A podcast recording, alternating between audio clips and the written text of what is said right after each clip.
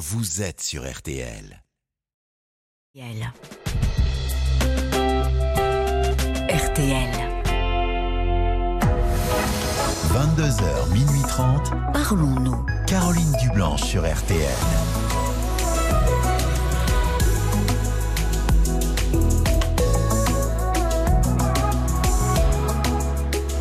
Bonsoir, Caroline Dublanche. Heureuse de vous retrouver euh, pour Parlons-nous, parce qu'il est euh, souvent plus facile de se confier euh, à quelqu'un d'extérieur. Je suis là pour vous chaque soir à l'écoute de vos questionnements concernant votre vie sentimentale, votre vie familiale, professionnelle, mais aussi des questions plus intimes aucun sujet tabou dans Parlons-nous. C'est vous qui menez la danse de 22h à minuit et demi.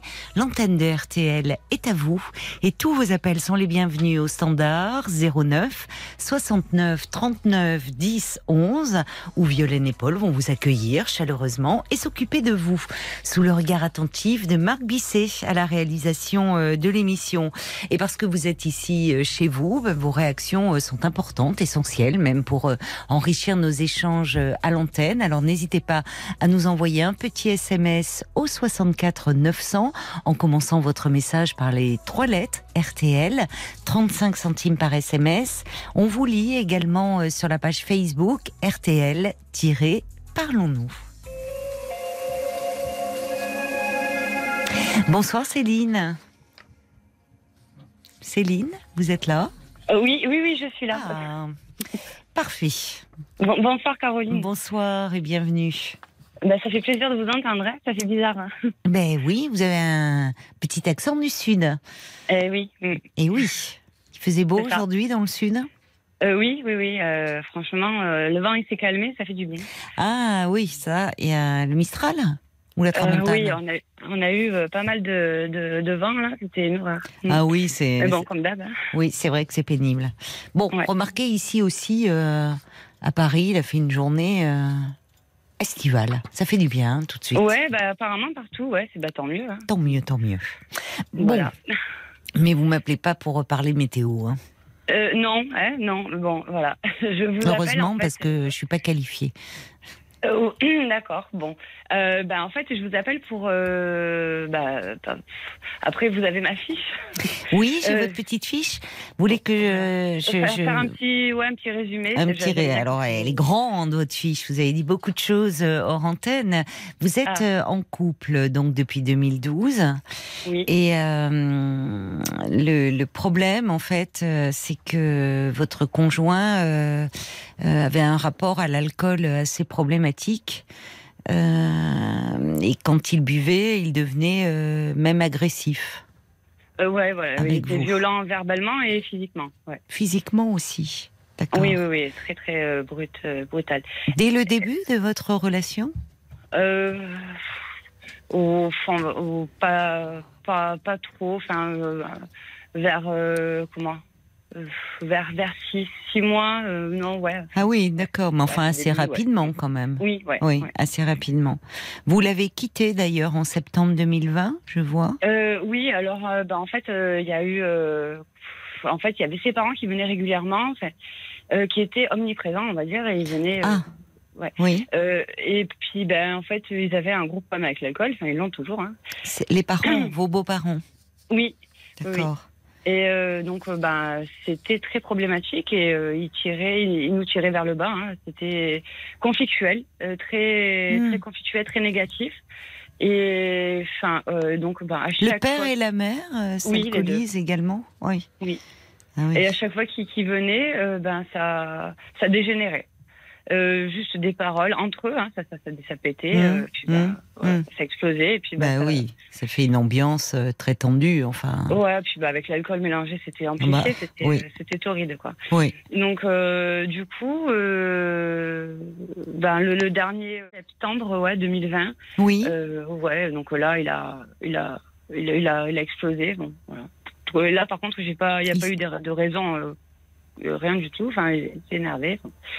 Euh, bah, il buvait quand même une bouteille de whisky à lui tout seul. Hein. euh. À la fin, c'était ouais. Ah oui. Donc euh, bon, au début, je le suivais, je vivais un peu avec lui, et je voyais que c'était euh, bien, euh, comment, il y avait une grosse consommation. Et puis, Mm. moi, je- je- j'ai mis le haut là. J'ai dit, non, c'est pas possible. Je peux pas, je veux pas devenir comme, comme ses parents. Enfin, voilà. Oui. Bon, et donc. euh, Mais Voilà, quand vous dites il a explosé, euh, c'est-à-dire qu'il Bah. s'en est pris à vous physiquement euh Oui, oui, oui, ah oui, euh, euh, c'était. euh, il, il m'avait envoyé, enfin, je sais pas, je me suis retrouvée avec le canapé sur la tête, donc euh, pas, j'ai pas compris, j'ai eu l'arcade euh, pété, enfin, j'ai, pissé le sang, enfin là, j'étais. Oh j'ai dit c'est bon, c'est fini, Oui. on arrête les, Bah on oui. arrête le truc là. Oui. Bah, les enfants, euh, eux, ils entendaient, ils ont vu. Ah, vous avez des enfants vu. Oui, j'ai ma fille, elle a 9 ans maintenant, Oui. et mon fils qui a 16 ans. Donc euh, voilà. Donc mon fils est d'un premier, euh, d'un autre. euh, Oui. euh, ouais. Mais qu'est-ce bon, qu'ils en disent, vos enfants? Parce qu'ils ils assistaient à ces scènes-là. Euh, oui, et ben le truc c'est que bah, j'essaie de les protéger un maximum, mais bon, c'est pas, on peut pas, on peut pas Non. camoufler ça. hein. Mais non, mais non, parce qu'il y a des cris. Bah, ils en que- disaient qu'ils disaient, bah, ils disaient rien, ça. Ils... Ils étaient tétanisés. Ouais, enfin ouais, ouais, ils osaient pas en fait, euh, ils osaient rien dire. hein. D'accord. Mm. Donc ça a été la fois de trop et vous êtes parti. Oui, enfin non, je l'ai quitté, donc euh, je, je, je, je voulais plus qu'il euh, qu'il revienne chez moi. bah, enfin chez nous. Mm. Ouais. En fait, on vit dans la maison de mes grands-parents. Enfin, on vivait en location et euh, donc euh, et donc voilà. Donc du coup, j'ai dit euh, comment J'ai dit stop. hein, j'ai dit c'était bon. Euh, Il est parti donc. Ouais, ouais, ouais. Enfin, il est parti. euh, bah, il est resté dans son camion parce qu'on est routier. Ah d'accord, vous êtes routiers tous les deux. Ouais. Et euh, C'est pas facile pour les enfants, pour l'organisation. Comment on fait Euh, Non, c'est très compliqué. Mais oui. C'est très compliqué. Et du coup, bah moi, j'ai déjà j'ai arrêté la longue. Hein. Je fais plus du tout de route. Je fais que du régional, donc je reste, D'accord. je reste dans le secteur. Euh, Moi, je m'occupe euh, bah, de la petite euh, qui. Et oui. qui Vous rentrez le soir alors Oui, ouais. D'accord. Maintenant, ouais. Bon, des fois, euh, des fois, je roule de nuit, mais c'est très rare. hein. Oui. Euh, c'est très très rare quand je fais des relais avec des chauffeurs, parce que j'ai des j'ai des chauffeurs. En fait, si, vous voulez, c'est ma société. Ah, vous avez créé votre société. Oui, ouais. C'est bien, donc- vous êtes jeune, vous avez...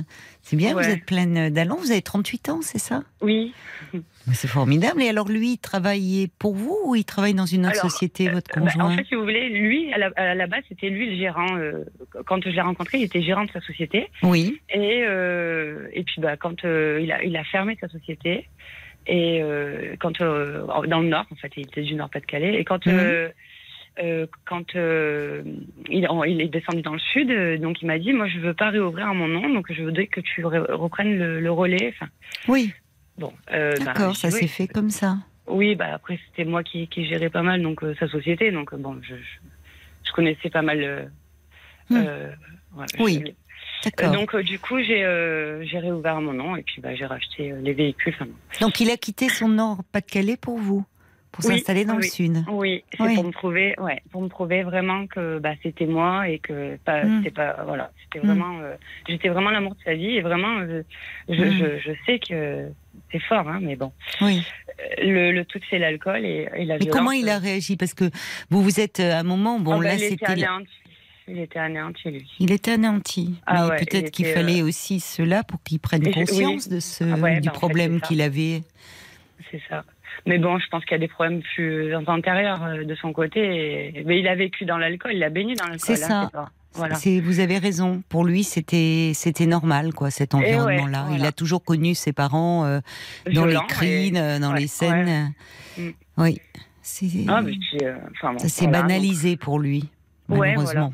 Oui, mais vous, euh, Ah bah vous, non, moi, vous n'avez pas les, mêmes euh, références et pour vos enfants. euh, Voilà, et donc, euh, bah, du coup, j'ai euh, comment j'ai ma mère qui, qui, donc en fait, ça fait 30, euh, normalement, je plus exactement, elle va m'engueuler si, si elle m'entend. euh.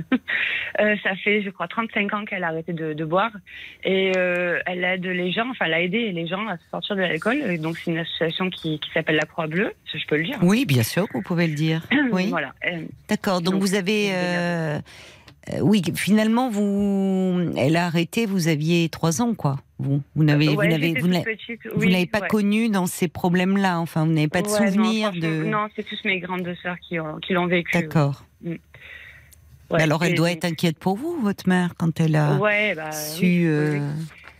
et- et- enfin, moi, je l'ai suivie en plus dans ses démarches hein, euh, quand elle aidait les gens. euh, euh, elle le suivait, elle faisait euh, euh, un suivi hein, euh, pour pour aider les personnes en difficulté. Et mhm. bon, bah, j'ai aidé, j'ai été là. J'ai Vous, quand vous étiez tout- jeune, vous accompagniez votre mère? oui, ah oui, oui. Ah Je- oui. Je l'ai suivie partout. Ouais, Mm. C'est pas banal, ça. ouais c'est. Vous êtes très Bah, euh, proche. Oui, oui, euh, oui. Et puis, bah, il faut dire qu'elle nous a élevés toutes seules. Donc, euh, euh, Oui. mes sœurs, elles ont, bah, elles ont 10 ans de plus que moi, donc elles, sont, elles ont pris leur envol. Ah oui, donc vous étiez la petite dernière. euh, Voilà. Oui, mais vous êtes autant impliquée à ses côtés pour lutter contre l'alcool, c'est. Enfin, Oui.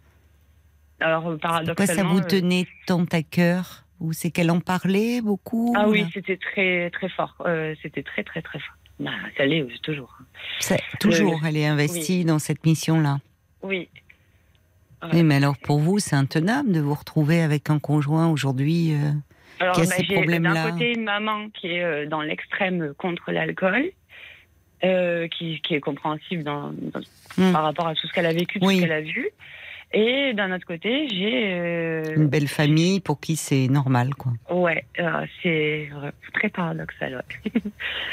Hmm. Mais bon, voilà. Maintenant, j'ai fait le. Voilà, j'ai, je l'ai, je l'avais. Enfin, j'ai fait le. Le, y a eu le clash en septembre 2020 et euh, j'ai dit bon ben voilà c'est tout.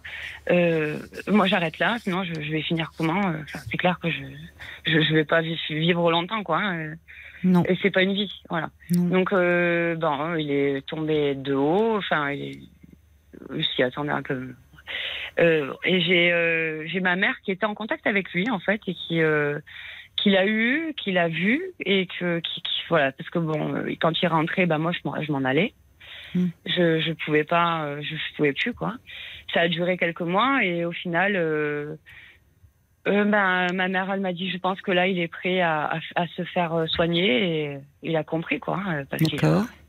Donc, ben, j'ai dit, voilà, écoute, tu te fais, euh, tu, tu vas avoir un, un psy, tu te fais suivre, tu fais une thérapie, tu fais quelque chose. Mm. ouais, Il faut travailler ça parce que c'est profond, hein, c'est pas, ça va pas du tout, quoi.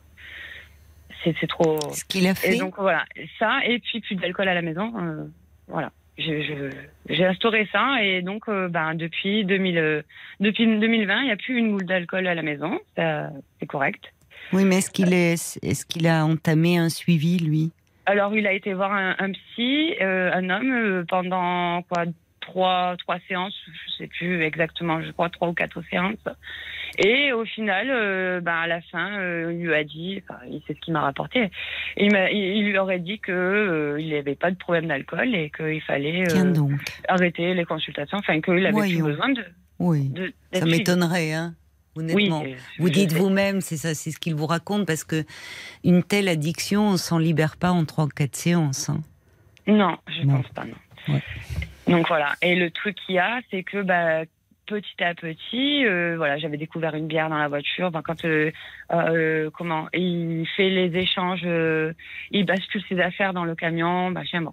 Et il y avait des bières dans le cam- dans la voiture, donc bon, je euh, j'avais découvert ça. Je savais parce que quand on est au téléphone, on peut pas le cacher. Hein. Hum. Je savais que quand, euh, par exemple, il fait sa coupure de de de, de, de- de- sa coupure quoi, sa, sa coupure journalière, pardon. Hum, hum, il est, euh, il est en repos, donc voilà, à la fin de la journée, comme euh, si s'il était à la maison, bah, il va boire une bière, euh, voilà. Et il me l'a dit. Il m'a dit oui, effectivement, euh, voilà. Mais euh, je m'arrête à ça. Je, je, pas plus.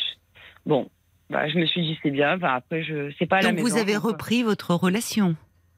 Oui. Aujourd'hui, euh, vous oui, êtes oui. ensemble, c'est ça? Ah, ah oui, après avoir euh, fait sa thérapie. Enfin oui, oui. Après, quand j'ai vu qu'il il se faisait, euh, il avait, euh, il avait une- un suivi. euh, je me suis dit bon. Et puis bah, j'ai voulu. Bah après, il y a l'amour aussi. Et j'ai voulu lui redonner une chance pour les enfants aussi. Enfin, pour ma fille parce que. Mais bon, voilà, j'ai essayé de. Je l'aime, hein, je l'aime. Oui, non, mais j'entends. Mais vous l'aimez, Mais mais, bon, il y a oui, quand même le problème d'alcool entre vous. Voilà. Et donc, euh, ben, au final. euh, Où en euh, êtes-vous aujourd'hui? Et euh, ben, aujourd'hui, euh, ben, il m'a pu lever la main dessus, je vois, mais c'est voilà, c'est clair et net euh, au niveau de, l'alcool à la maison. Euh, après, ben, euh, comment? Euh, On a été chez des amis euh, le week-end dernier. Oui. Euh, bah, il a, il a consommé un peu d'alcool, mais ça a été, euh, voilà, très limite, ça, ça va. Hmm. Il n'a pas du tout eu de d'actes violents, ni de propos agressifs comme, euh, comme auparavant. Alors, il faut dire aussi qu'on a coupé les ponts hein, avec les, les- ses parents. Ah bon? Oui, D'accord. on a- Il ne on voit a- plus ses parents. Non, bah moi, déjà, c'était. Voilà, moi, je, Oui. je- j'avais rompu euh, tout contact. Euh, voilà, et puis lui, par contre, moi, j'ai jamais empêché de quoi que ce soit. Oui, oui. dit- ça, c'est. c'est- de lui-même qu'il a décidé ben oui, de, s'éloigner de. Oui, c'est lui même qui m'a dit ils sont toxiques pour, euh, pour moi et pour. D'accord. Voilà. Oui, Et il y a en une fait, prise de conscience quand même. C'était à cause, enfin, c'était à cause de, c'était beaucoup euh, dû à, à, à eux en fait. Euh. Voilà. Et depuis qu'on les fréquente plus, d'ailleurs, euh, on revit. Hein. On fait plein de choses. euh, bah, des, comme ils boivent plus, euh, enfin, c'est, c'est le Donc top. ça va mieux entre vous alors, si ah, bah, c'est le top. bien. On revit, ouais, on revit. Alors vous m'appelez pour euh, parler Euh, de ben, ce parcours fait- ou parce que vous Bah, parce avez qu'en fait, j'ai peur, j'ai peur de trop lâcher. Euh, j'ai, peur en fait de trop lâcher et de, de que ça reparte à crescendo. Euh, Il y a combien voilà. de temps que ça va mieux entre vous? Euh, bah, ça fait depuis euh, bah, depuis euh, depuis 2020 quand je l'ai quitté, quand on s'est, s'est remis ensemble, je sais plus moi. euh. Donc ça fait trois ans quoi. Ouais, voilà. Mais vous Ça restez fait- dans la peur que ça j'ai toujours la, redémarre ouais, j'ai, j'ai toujours un peu peur, bon, pas pas de son acte violent parce qu'il sait que si jamais il me relève la main dessus, il prend la porte. Ça, il le sait. Il n'est pas agressif quand il ne- n'est pas alcoolisé. C'est Non, d'accord. Ça va, c'est pas Mm. non, il est euh, après bon bah il a il est euh, non, ça va, il est il gueule mais Ah, ah oui, il mais gueule euh, oui, mais- euh, il gueule Ah, sur quoi, sur qui, de. Bah tout seul en fait. Des fois, il est dans son camion, il y a un truc qui est cassé ou je, bon, je... et bah il va, il va s'é- s'énerver. Mais bon après moi, non. Oui, mais avec vous. C'est non, c'est correct avec moi. Je, c'est plus pareil quoi. J'ai pas l'impression d'avoir le même la même personne en face de moi. Mais vous avez peur. J'ai alors moi ce que j'ai peur, c'est c'est c'est la, la, la, la consommation d'alcool. Parce Euh, qu'au fond, euh, vous pensez qu'il n'a pas véritablement arrêté. ouais voilà en fait. C'est ça en fait. Euh, Parce qu'il est, si, si j'essaie de comprendre votre rythme, vous vous êtes en régional, donc vous rentrez tous les soirs, mais lui Oui. euh, fait du national, donc il ne rentre pas tous Oui. les soirs. Ça. non non non. Donc il rentre, il est à la maison le week-end. Oui, voilà. Et de Donc- temps en temps, il rentre le mercredi. D'accord. Donc euh, de, quand il est à la maison, euh, il ne s'alcoolise plus. Non. Ben Mais non, y vous en dites, je veux pas relâcher la pression, comme si c'était vous qui teniez, enfin, ouais, en cette fait, position d'interdire, de proscrire l'alcool à la maison. Ouais, voilà. C'est pas tenable, ben, ça, en fait. C'est ça, en fait. Parce que, en tout cas, ça, ça vous place. C'est toujours compliqué quand il y a un problème d'alcool dans le couple. Euh, celui qui ne boit pas euh, peut, peut, peut être dans la position comme ça de ce- celui qui est interdit, qui prohibe Ouais, l'alcool, donc euh, ou qui va cacher les bouteilles, ou qui faut pas. Enfin, vous voyez, vous, vous- en fait, ça, ça demande d'être sur le qui vive et, et au fond, dans, vous êtes comme le, la censure. C'est pas tenable en fait, parce que la démarche, elle doit venir de la personne qui s'alcoolise. Vous n'êtes pas, Ouais, vous n'êtes pas là pour représenter l'interdit. euh, Pour lui, il n'a pas de problème. Donc, il est dans le déni encore. Donc, euh, pour lui, il n'a pas, de... pas de problème. Et dites-moi, et, et les violences que, qui vous a fait subir sous les sous l'effet de l'alcool, c'est quoi? Bah, le truc, c'est que, bah, il- voilà, c'est. Bah oui, mais enfin, ce sont Ouais. bien des il faits. remet ça. ça, euh, en gros, il remet ça sur la faute de, de, de ses parents. Enfin, Oui mais, oui, mais c'est un peu facile. Alors, enfin, il y a Voilà. une- bien sûr qu'il y a, il a grandi, semble-t-il, euh, me dites-vous, dans, dans un milieu où, où l'alcool euh, était, était très banalisé, où c'était la norme, où lui-même a grandi. euh, je sais pas, ses parents, vos beaux-parents euh, crient. euh, ce- ce- il y avait de la Oui, violence au sein de leur couple? Oui, ouais, la maman, elle, elle tapait même sur le père. Je veux dire, c'était. Ah oui, c'était. Même là, à Noël, ils nous ont, ils nous ont téléphoné. à 4 heures du matin, on dormait, hein, euh, pour, euh, bah, parce qu'il y a eu, euh, dans, en haut, ils ont eu une altercation entre eux, entre le, le, le frère de mon conjoint. C'était le, c'était le bazar. Il y avait la police, j'en sais rien. Il y a encore eu des, des, des, des histoires à cause de l'alcool encore. Les frères et sœurs s'alcoolisent Ouais, en- également ouais, ouais. Bah, il n'y a plus qu'un frère. Hein. Ils, ont, ils sont cinq. Euh, attends. Euh, ils sont quatre. hein. Et qu'est-ce qu'ils sont devenus Ouais, les ils sont autres quatre. Et euh, puis, en fait, il n'y a plus que il y a plus que l'aîné en fait qui euh, bah, qui a qui peut faire lui il a pas. Oui, mais les autres, ils sont où? Ah oui, ils sont partis. Ils ont ils ont coupé les ponts euh, depuis longtemps. Ah oui. Et Oui, là, mais vous voyez, quand on a une histoire comme ça, euh, une histoire au- aussi lourde, parce que lui-même, a, euh, en tant qu'enfant, on a, on a il en a été d'abord victime avant Oui. de euh, finalement créer des victimes autour de lui. Il en a été lui-même victime de ça.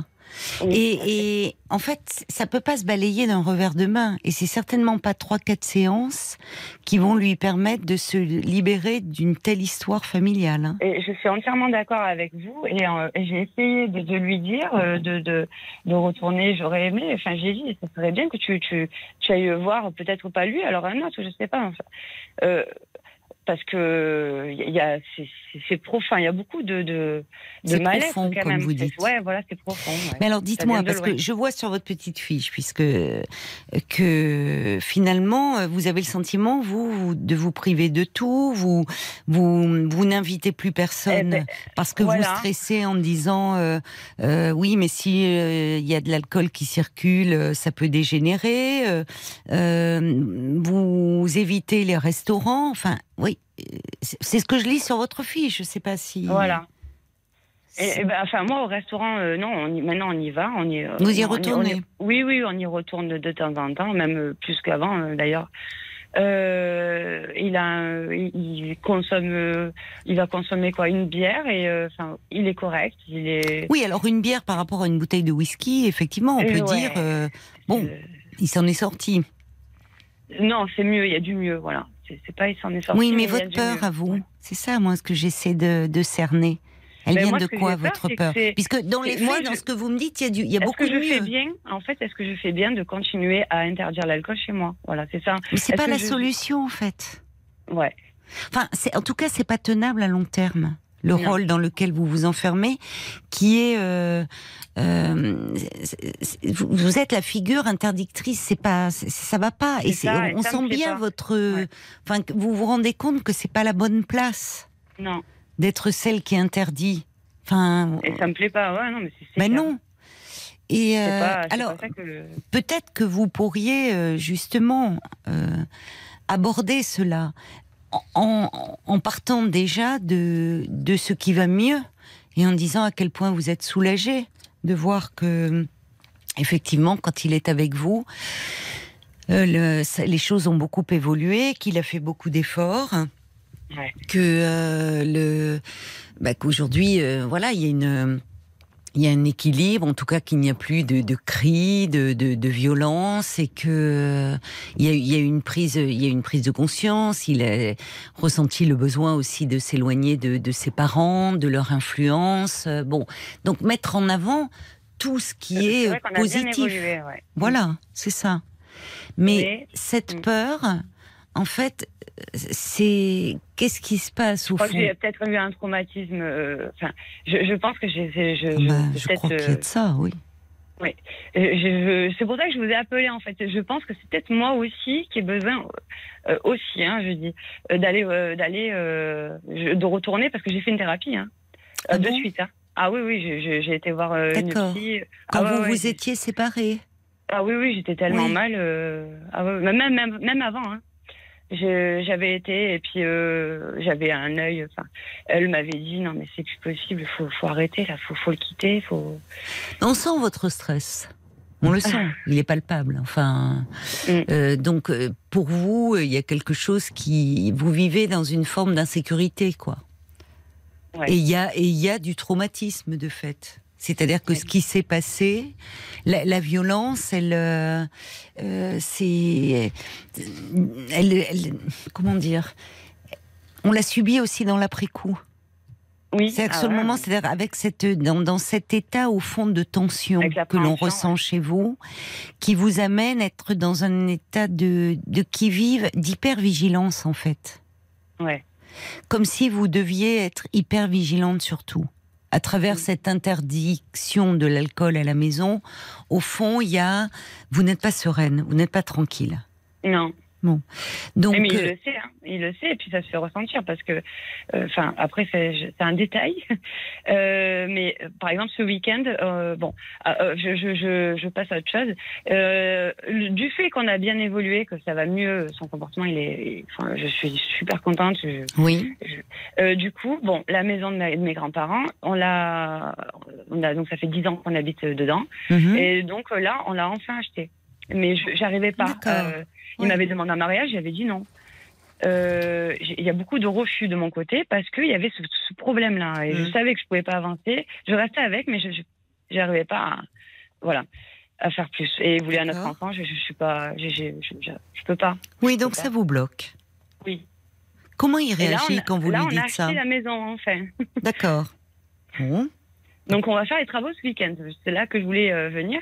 Et, euh, et donc il y a, il y a un pers- une personne qui va venir qui, lui, s'alcoolise beaucoup. hein. Euh, bon. Et, et cette personne-là, je, je sais, je, vois, hein, je, je sais qu'il serait venu avec des bières ici et là parce que. mais je. J'ai j'ai eu, j'ai appelé mon conjoint, j'ai dit, écoute, il me dit, ouais, bah, t'as qu'à prendre des baguettes, tout ça. Bon, ça, c'est sur, sur- sûrement pour faire des barbecues, euh, machin. Mais dis, qui dit barbecue, dit, avec lui, enfin, je, avec ce, cette, cette personne, je sais que voilà. Et il va y avoir euh, autre chose, il va y avoir l'alcool qui va s'accompagner. Et moi, je veux pas. Chez moi, c'est pas possible, je veux pas. J'ai peur. Et alors, Je- qu'est-ce qu'il vous dit? Eh ben, il s'est énervé. Il m'a dit, tu m'as gonflé avec ton alcool. Et voilà, tu me saoules avec ton alcool. Et, et voilà. Et puis, c'est parti en dispute. Et puis, C'est bah, ça. C'est-à-dire qu'en fait, vos disputes, elles vont prendre une autre forme, mais l'alcool sera toujours présent. Alors, euh, c'est là coup, où... J'ai appelé le personnage et je lui ai dit, enfin, la personne, et je lui ai dit, écoute, tu vas venir, bah, il n'y a pas d'alcool à la maison, tu en as t'en Non, mais pas. En fait, j'aurais le problème, Céline, ouais. Céline, votre position est intenable. Vous ne pouvez pas baliser l'environnement euh, amical, euh, professionnel, euh, social de, de votre conjoint comme ça. Et ouais, de tout ça, le fait, temps. Enfin. Vous voyez, c'est-à-dire qu'on voit bien que sur des choses qui peuvent être euh, des événements, enfin classiques de vie, euh, voilà, vous commencez des travaux, vous faites venir un ami, mais oui, d'accord, tu viens, mais t'amènes rien. Hum, Bon, enfin, vous vous pouvez pas, euh, C'est comme ça, si. C'est pas, en plus, c'est pas ça que je, je voulais. Non, mais ça, le pro... pas- alors évidemment, votre conjoint il s'énerve parce que du coup cette position pour lui elle est très infantilisante. Ouais, Donc, qu'est-ce qu'il vous dit? Tu me gonfles avec ton alcool? Bon, Ouais. tu. euh, Mais parce que vous, vous restez euh, marqué et traumatisé, et c'est de ça dont il faut lui parler. De dire qu'au fond, tout ce qui a été vécu, dont lui d'ailleurs, alors ne se souvient pas, je mets des guillemets, c'est-à-dire que euh, il sait très bien, mais mais mais euh, il y a des moments, il peut il peut avoir des trous noirs, ne plus se souvenir de tout. Vous, vous, c'est ancré en vous. Et, et ancré en vous euh, non seulement les souvenirs, mais aussi la peur associée à ce qui a été vécu, dont vous n'êtes pas sorti. Et puis, il y a un autre problème de fond, c'est-à-dire que, alors je ne sais pas, ce qui relève de votre angoisse et de, et de, de, de la réalité de sa consommation, euh, de sa relation à l'alcool. De fait, évidemment, euh, il a beau jeu de vous dire tu, tu, tu m'embêtes à toujours à remettre toujours ça sur le tapis parce que de fait il y a des progrès et, et très importants au vu de ce qui se passait avant. Euh, il a mis en place certaines choses, mais euh, les, les, quand il est là, il ne s'alcoolise plus. Bon, donc la relation est beaucoup plus plus calme entre vous deux. Mais euh, aucun rapport, ouais. Bon, alors c'est vrai que passer, encore une fois, je vous le redis, vous me disiez, il allait, il pouvait boire une bouteille de whisky euh, à lui tout seul. Ah. S'il en est aujourd'hui à consommer il une dormait, bière. en fait. Il buvait, dormait, c'était Oui. ça tout Mais moi, ce qui m'interroge, c'est, vous voyez, c'est très compliqué d'arrêter le, le- enfin, le sevrage seul. Et cette histoire de j'ai vu quelqu'un, j'ai eu trois, quatre séances et qui m'a dit que non, j'avais pas besoin, j'y crois pas trop. Ben, J'y crois pas trop. J'y crois pas trop et surtout au, au regard de, de sa relation, euh, enfin de l'histoire familiale. Donc, est-ce que euh, parce que ce qu'on sent en filigrane, c'est que est-ce qu'il s'alcoolise en dehors de votre présence? Parce qu'au fond, c'est ça le problème. C'est que si vous êtes là, vous êtes le garde-fou. Enfin, vous voyez la fonction que vous prenez. C'est-à-dire en votre présence, il va pas s'alcooliser, mais il n'est pas toujours en votre présence.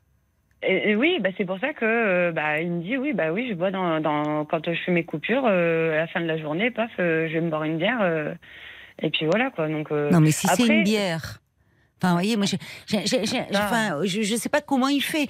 Bon, je crois qu'en tout cas, ça demande à être parlé entre vous deux, parce que vous pouvez pas vous. eh ben, j'ai du mal, Mais j'entends.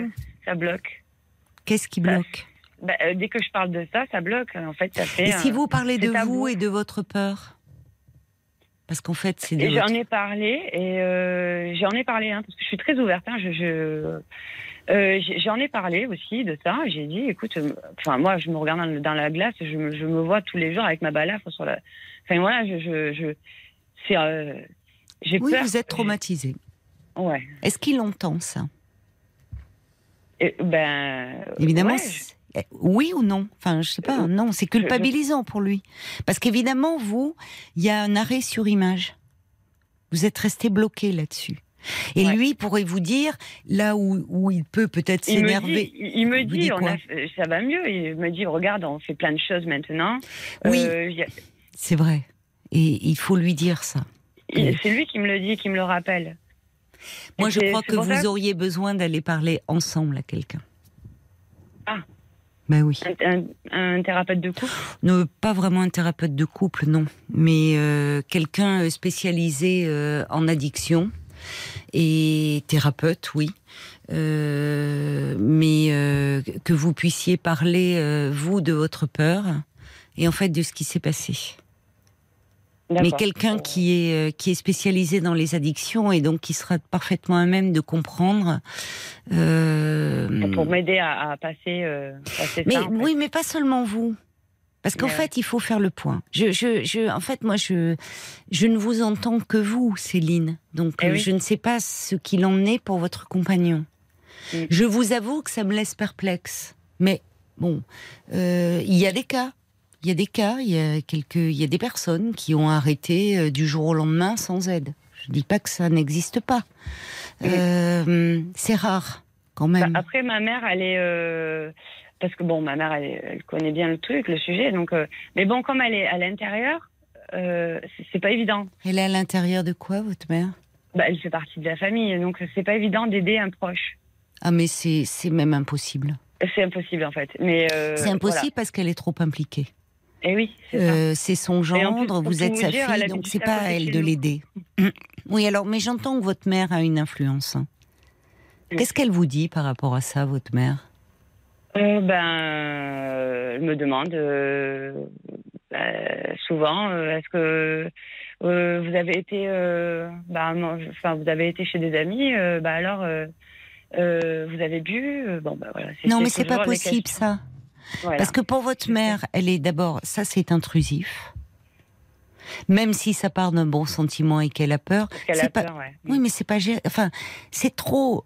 C'est-à-dire que euh, vous, me disiez Oui, que sais, vos, vous le dites d'ailleurs, vous naviguez entre des beaux-parents euh, qui eux, bon, l'alcool c'était la norme, et une mère qui, parce qu'elle a eu des problèmes d'alcool, donc maintenant c'est totalement prohibé. Mais votre mère qui, vous voyez, tout tourne autour de l'alcool. En fait, c'est pas Ouais. réglé. Mais euh, en fait, hein, ça ne c'est peut pas se régler. euh, au sein de, de votre famille, ça, c'est pas possible. C'est-à-dire que votre mère, elle vous pose pas la question de dire alors vous êtes sorti, vous avez vu vos amis, vous avez passé une bonne journée. C'est alors vous êtes sorti, il y a eu de l'alcool? C'est pas possible ça. Non. Donc, à un j'ai moment, il faut lui dire Maman, c'est gentil euh, de t'inquiéter pour euh, moi, mais euh, on, on va faire quelque chose et aller voir des professionnels. Et elle, elle, elle est trop, euh, elle est trop proche, trop impliquée. Oui. Donc, il ne faut pas qu'elle intervienne là. Qu'elle l'ait fait au moment où c'était en pleine crise et où vous subissiez des violences, c'est compréhensible et même normal et légitime. C'était en tant que mère qu'elle intervenait. Mais aujourd'hui, elle peut plus être. euh, voyez, c'est très bien ce qu'elle fait au sein de son association, mais c'est pas elle qui peut ni aider euh, votre mari ni vous. Bon, donc vous, on sent que vous êtes dans un état de tension euh, extrêmement important. Qu'au fond, Ouais.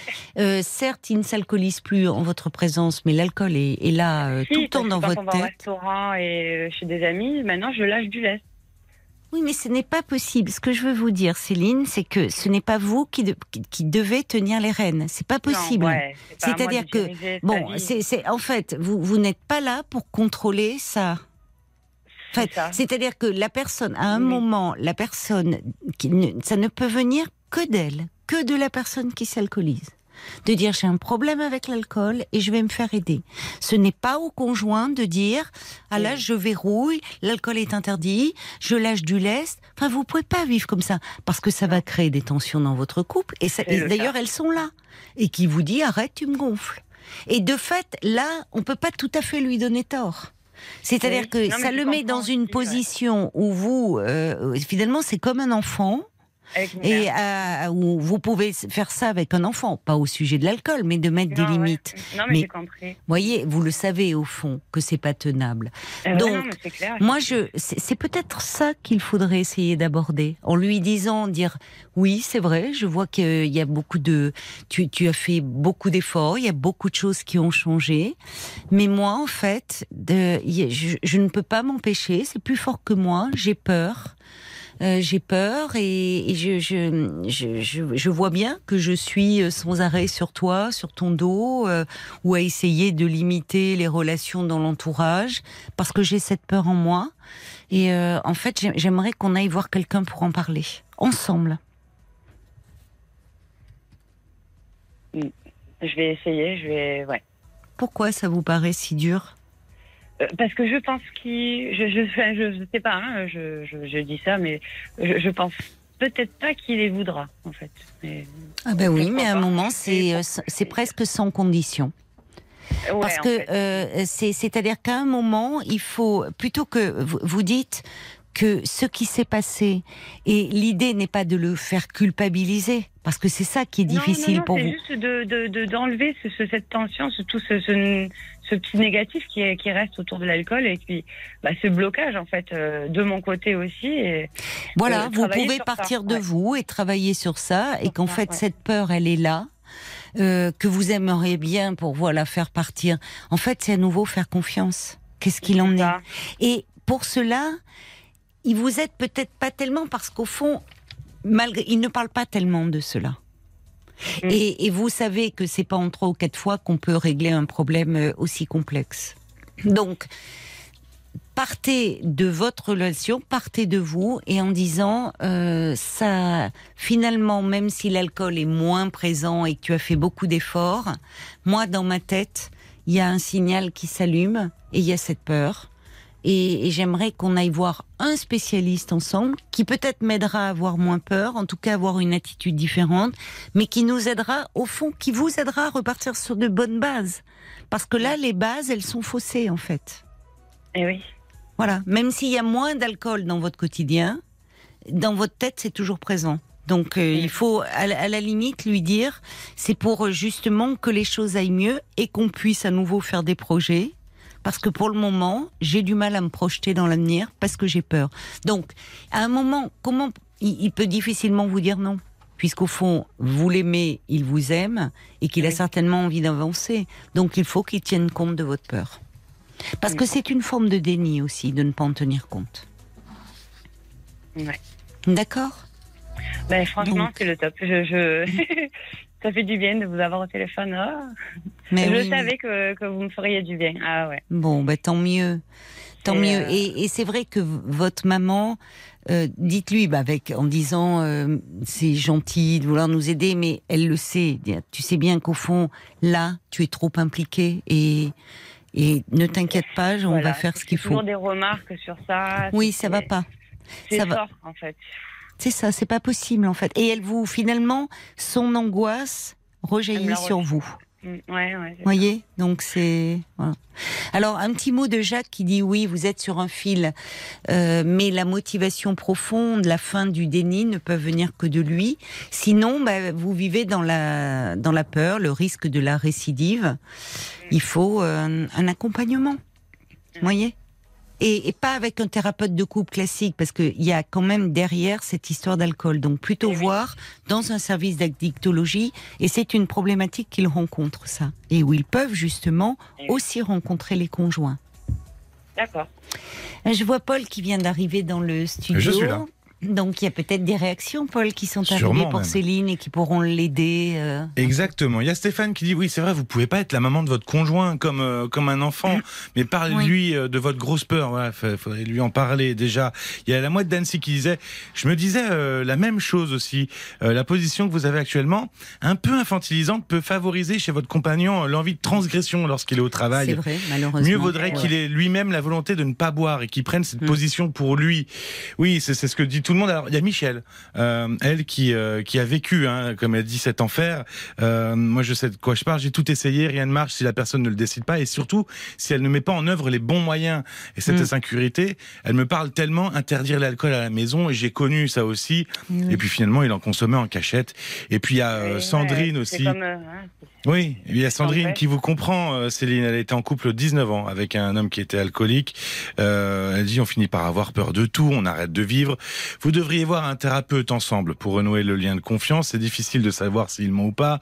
Je suis une enfant d'alcoolique, moi aussi, hein, dit Sandrine, une ex-épouse d'alcoolique. On peut pas agir à la place du malade parce que oui, c'est une maladie. Les enfants aussi en souffrent tellement et je le vois aujourd'hui Mm. avec les miens. Mais oui. eh oui. Alors il y a Gatsby qui dit vous avez fait euh, ensemble une bonne partie du chemin, mais peut-être euh, avez-vous songé à aller ensemble dans un groupe de parole ce qui pourrait valoriser votre mari devant devant les témoins, c'est-à-dire que c'est vrai qu'il y a des groupes de parole aussi pour euh, vous Eh parler oui, de la bah, Croix le fait Bleue. de parler tout ça, ouais, ouais, ça, ça, ça ferait, ça lui ferait du bien, ouais. Mm. Et Ah, aussi, aussi. en valorisant le parcours qu'il a fait. Moi, je pense vraiment euh, aller Bah, voir. il en a beaucoup fait en plus, hein, je veux dire, il a, il a vraiment, vraiment bien évolué. Hein.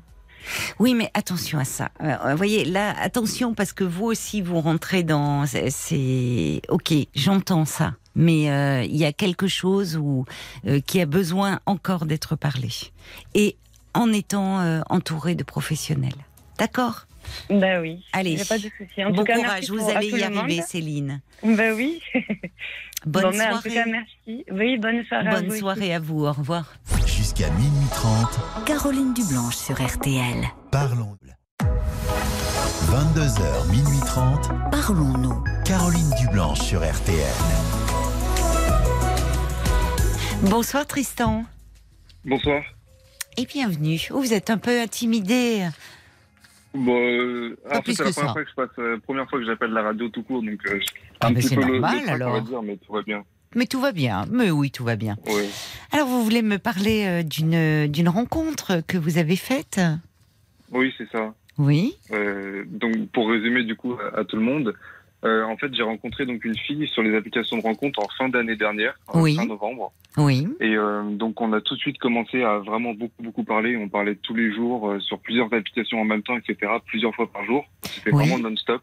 Oui, vous aviez plein de choses en commun. Vous vous sentiez bien avec elle, ça. Oui. On avait énormément de choses en commun.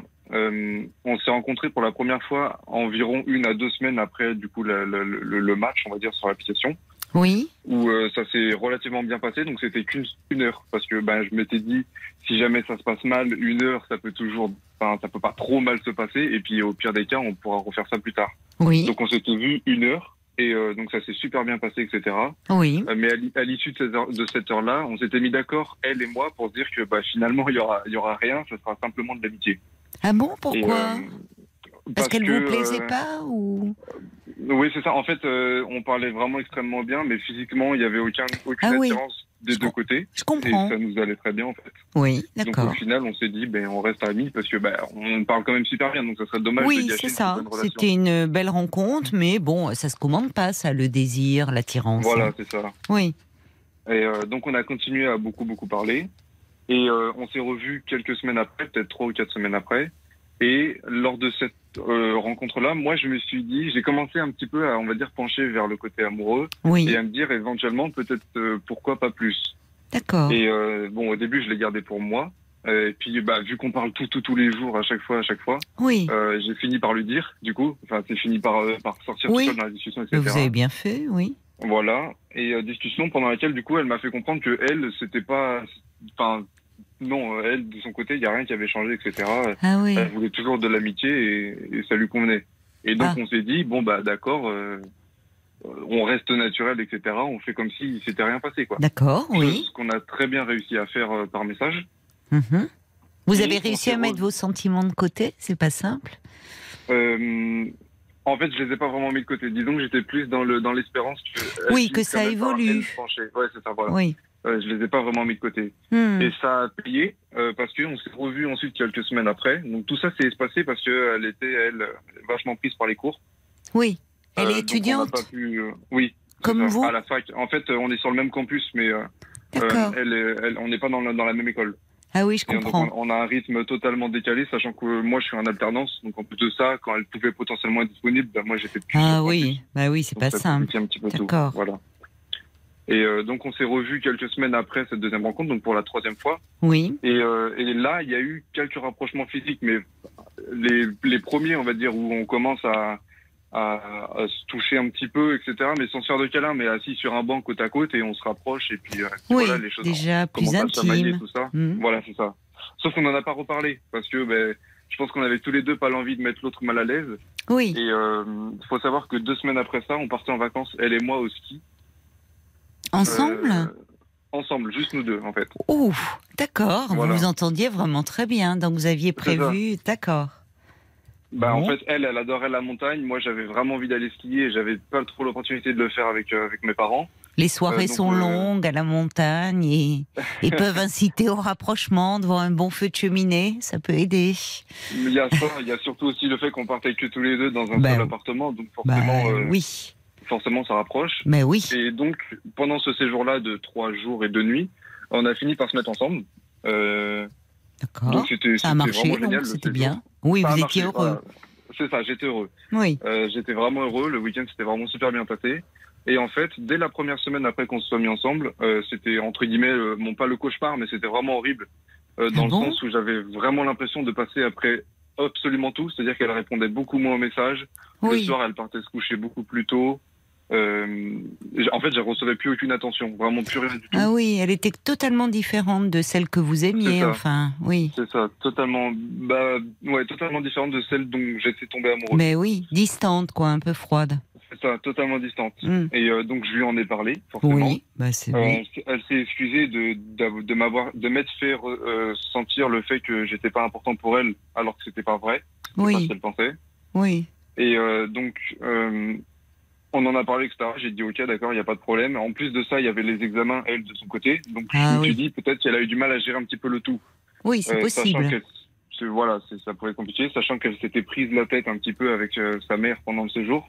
Ah, Bon, en et plus. donc euh, bon voilà un petit mélange etc un petit Mhm. cocktail je me suis dit bon ben voilà on va laisser passer ça c'est pas grave c'est pas Mhm. si ça change c'est pas trop dérangeant et euh, en fait il se trouve qu'il y a d'autres problèmes par dessus ça euh, qui en- et qui est probablement lié c'est que pendant tout le long de la relation euh, elle a jamais eu donc qui a duré sept semaines du coup donc là c'est actuellement c'est fini Euh, on s'est mis ensemble début février oui. pendant tout le long de la relation, elle a jamais vraiment ressenti le besoin de me voir, euh, contrairement à moi. C'est-à-dire que moi, dans le- en étant dans l'exagération dans ce que je vais dire, si je pouvais la voir tous les jours, je la verrais tous les jours. Eh et oui. même plusieurs fois par jour si je pouvais. Mais oui. Et à mon sens, ça me paraît normal parce qu'au début de la relation, ben, on a envie vrai. de voir la personne. Oui, on a sou- oui, on a envie de se voir. euh, Vous étiez très amoureux. Et puis, Voilà. d'autant plus que quand vous étiez dans une relation amicale, elle était très présente, en tout cas à travers ses messages aussi. C'est ça. Voilà, Oui. par message, elle était vraiment tout le temps présente, du matin à, à 7 heures quand j'allais en cours, à jusqu'à ben, jusqu'à tard le soir. Enfin, C'est ce qui 23 fait que vous vous êtes beaucoup attaché matin. à elle d'ailleurs. Voilà, c'est ouais. ça. Et inversement. Et inversement, vous avez raison. côté, euh, voilà, ah, d'un côté, quand elle me dit qu'elle est attachée à moi, etc., je la crois. Le Oui. problème, c'est que dans les actes, Oui. ça se ressent pas du tout. Parce Oui. que euh, ben, quand je demande, en fait, on s'est jamais vu en étant ensemble, en couple, on s'est jamais vu euh, euh, d'une bonne manière. C'est-à-dire qu'à chaque fois qu'on se voyait, c'est parce qu'on s'était pris la tête avant et que j'avais Ah, forcé pour qu'on se voit pour régler les problèmes, etc. Qu'on fasse pas ça par message, sachant qu'elle n'aime pas du tout être au téléphone.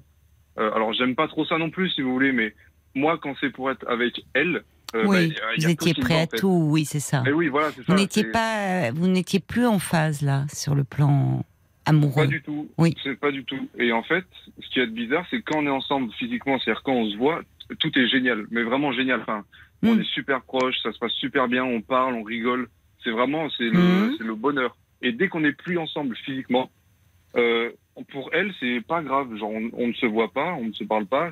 Enfin, si, si on se parle pas, je pense que ça va lui Oui, faire des choses. Mais elle que- peut continuer sa vie, avoir d'autres voilà, liens, alors que vous, vous n'êtes pas bien quand Bah, pas bien. Ouais, bah, j'ai, enfin, envie de la voir, en fait. vous avez envie de la voir. Oui, c'est ça. Voilà, c'est ça. Et elle, non. Et ce que j'arrive pas à comprendre, c'est est-ce qu'elle en a pas envie ou est-ce qu'elle se bride d'en avoir le- l'envie? Parce que par-dessus ça, il y a, il y a- en fait, le truc, c'est qu'elle a eu deux relations avant moi.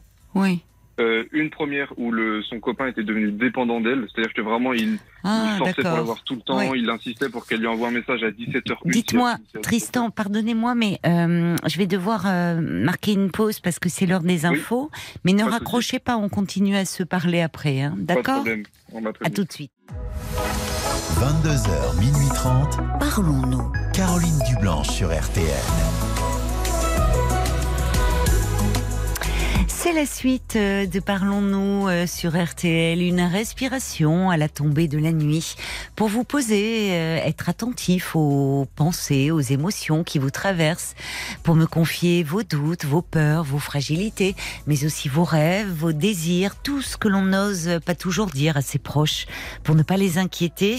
Alors je vous invite à appeler sans plus attendre le standard au 09 69 39 10 11 et vous pouvez également appeler euh, ce numéro si vous souhaitez euh, dialoguer avec un auditeur euh, ou une auditrice. Si vous préférez réagir par écrit, eh bien la page Facebook est à votre disposition, RTL-Parlons-nous.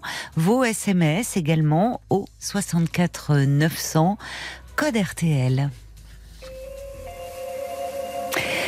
Merci Tristan d'avoir patienté. Il n'y a pas de souci. Alors je résume un petit peu hein, pour euh, ceux qui nous rejoindraient euh, maintenant à 23h05 là sur RTL. Euh, vous avez 20 ans et vous avez rencontré euh, une fille sur une, une appli de rencontre l'année dernière et ça a matché très fort euh, tout de suite en- entre vous deux. En tout cas, vous aviez des échanges très fluides, vous vous écriviez très souvent, vous avez fini par vous rencontrer. La première rencontre, bon, euh, vous vous êtes rendu compte qu'il n'y avait pas vraiment d'attirance de part et d'autre, mais vous avez décidé de rester amis. Et puis au fil du temps, vos sentiments à vous ont évolué. Elle, elle vous disait que elle voulait rester dans un cadre amical. Et puis finalement, lors d'un séjour au ski, bah vous, euh, vous, euh, vous avez été ensemble. Le problème, c'est que quand vous étiez dans une relation amoureuse, bah, elle devenait assez distante, assez froide, alors que vous, vous aviez tout le temps envie de la voir. Et que vous, étiez vraiment en décalage à ce niveau-là. Je me demandais d'ailleurs, Tristan, si euh, c'est la première fois que vous vous sentez euh, autant amoureux.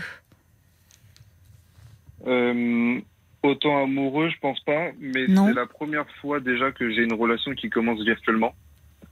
Parce que mes deux premières relations et mes deux seules autres relations d'ailleurs, euh, c'était euh, soit une fille qui était avec moi dans mon collège, Ah oui, soit, d'accord. euh, soit dans ma classe au lycée. Donc en fait, Oui. la question se posait même pas, on se voyait juste tous les jours. Eh oui, et bien sûr. Les week-ends.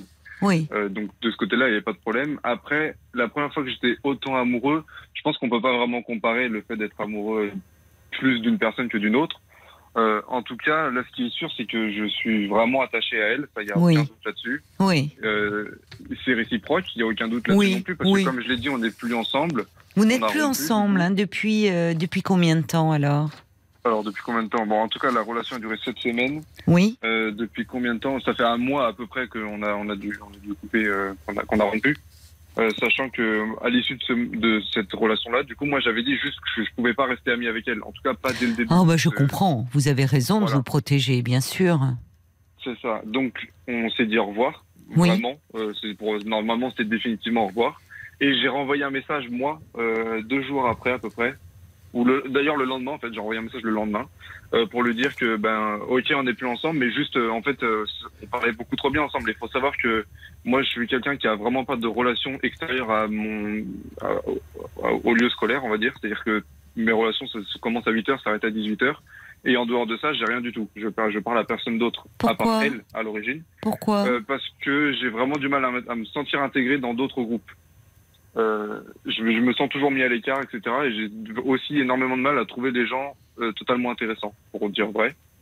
Euh, donc, ce qui fait que je me mets souvent moi-même à l'écart. Je m'intéresse pas forcément à aller vers Mais les ça a gens, toujours été comme ça? Non, oui, puisque- ça a toujours oui. été comme ça, si, si. Pourquoi vous vous sentez comme ça? Pourquoi vous Enfin, ça a dû être. Vous vous êtes fait une raison. Vous dites finalement, je les trouve pas intéressants, mais au départ, ça a dû être difficile quand même d'être mis à l'écart Euh, comme ça. En réalité, je l'ai jamais vraiment mal vécu, euh, de le fait d'être seul. Euh, sauf, sauf justement maintenant, euh, où euh, la personne que je veux voir ne veut pas me voir et où du coup je me sens encore plus Mais seul. bien sûr, c'est normal ça. Mais sinon, en dehors de ça, j'ai jamais ressenti de douleur entre guillemets à être, à, à être seul en fait.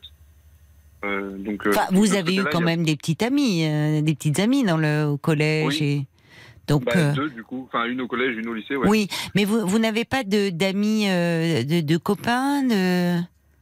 J'en ai eu à chaque fois un seul à la fois, on va dire. Euh, ensuite, ils ont à chaque fois ils ont déménagé chaque année. Ah mince, euh, d'accord. Ouais, c'est un, un lot de. Vous avez besoin en fait de un peu d'exclusivité, de relations très fortes, très Euh, oui, il y a de ça, je pense. plutôt que oui, vous n'êtes pas le c'est pas le côté bande, vous avez besoin de d'échanges assez profonds, semble-t-il. Ouais, C'est y a ça. y a.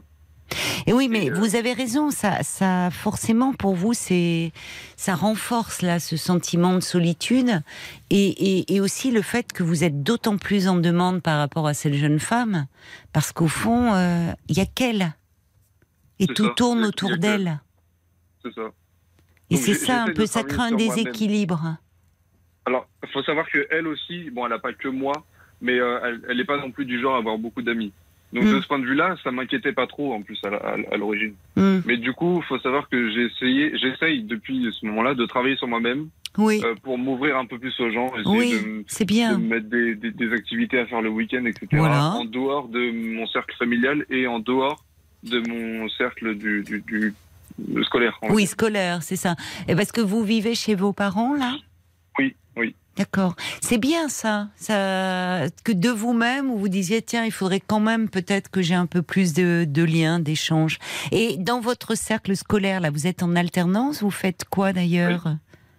Alors, je suis en alternance euh, euh, dans le domaine de l'électronique et de l'informatique. D'accord.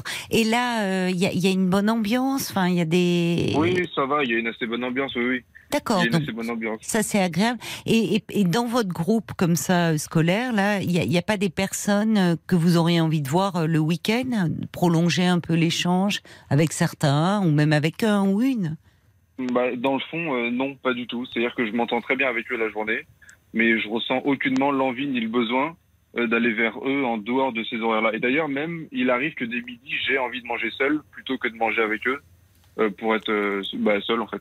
Comment expliquez-vous eux, ce- côté, ce, ce besoin d'être seul? Vous êtes enfant unique?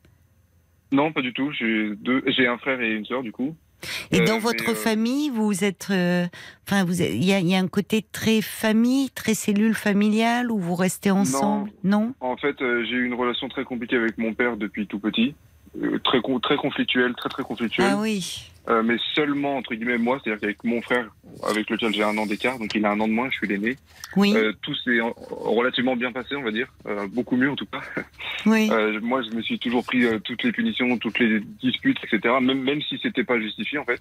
Ah oui. Et euh, et ça et j'ai aussi eu un lien très fort avec ma mère euh, parce que elle était, elle avait quelques soucis de santé quand j'étais très jeune. En fait, je l'ai toujours- de, dans mes souvenirs, moi, je l'ai toujours connue comme ça. Donc, j'ai un lien très très fort avec ma mère Oui.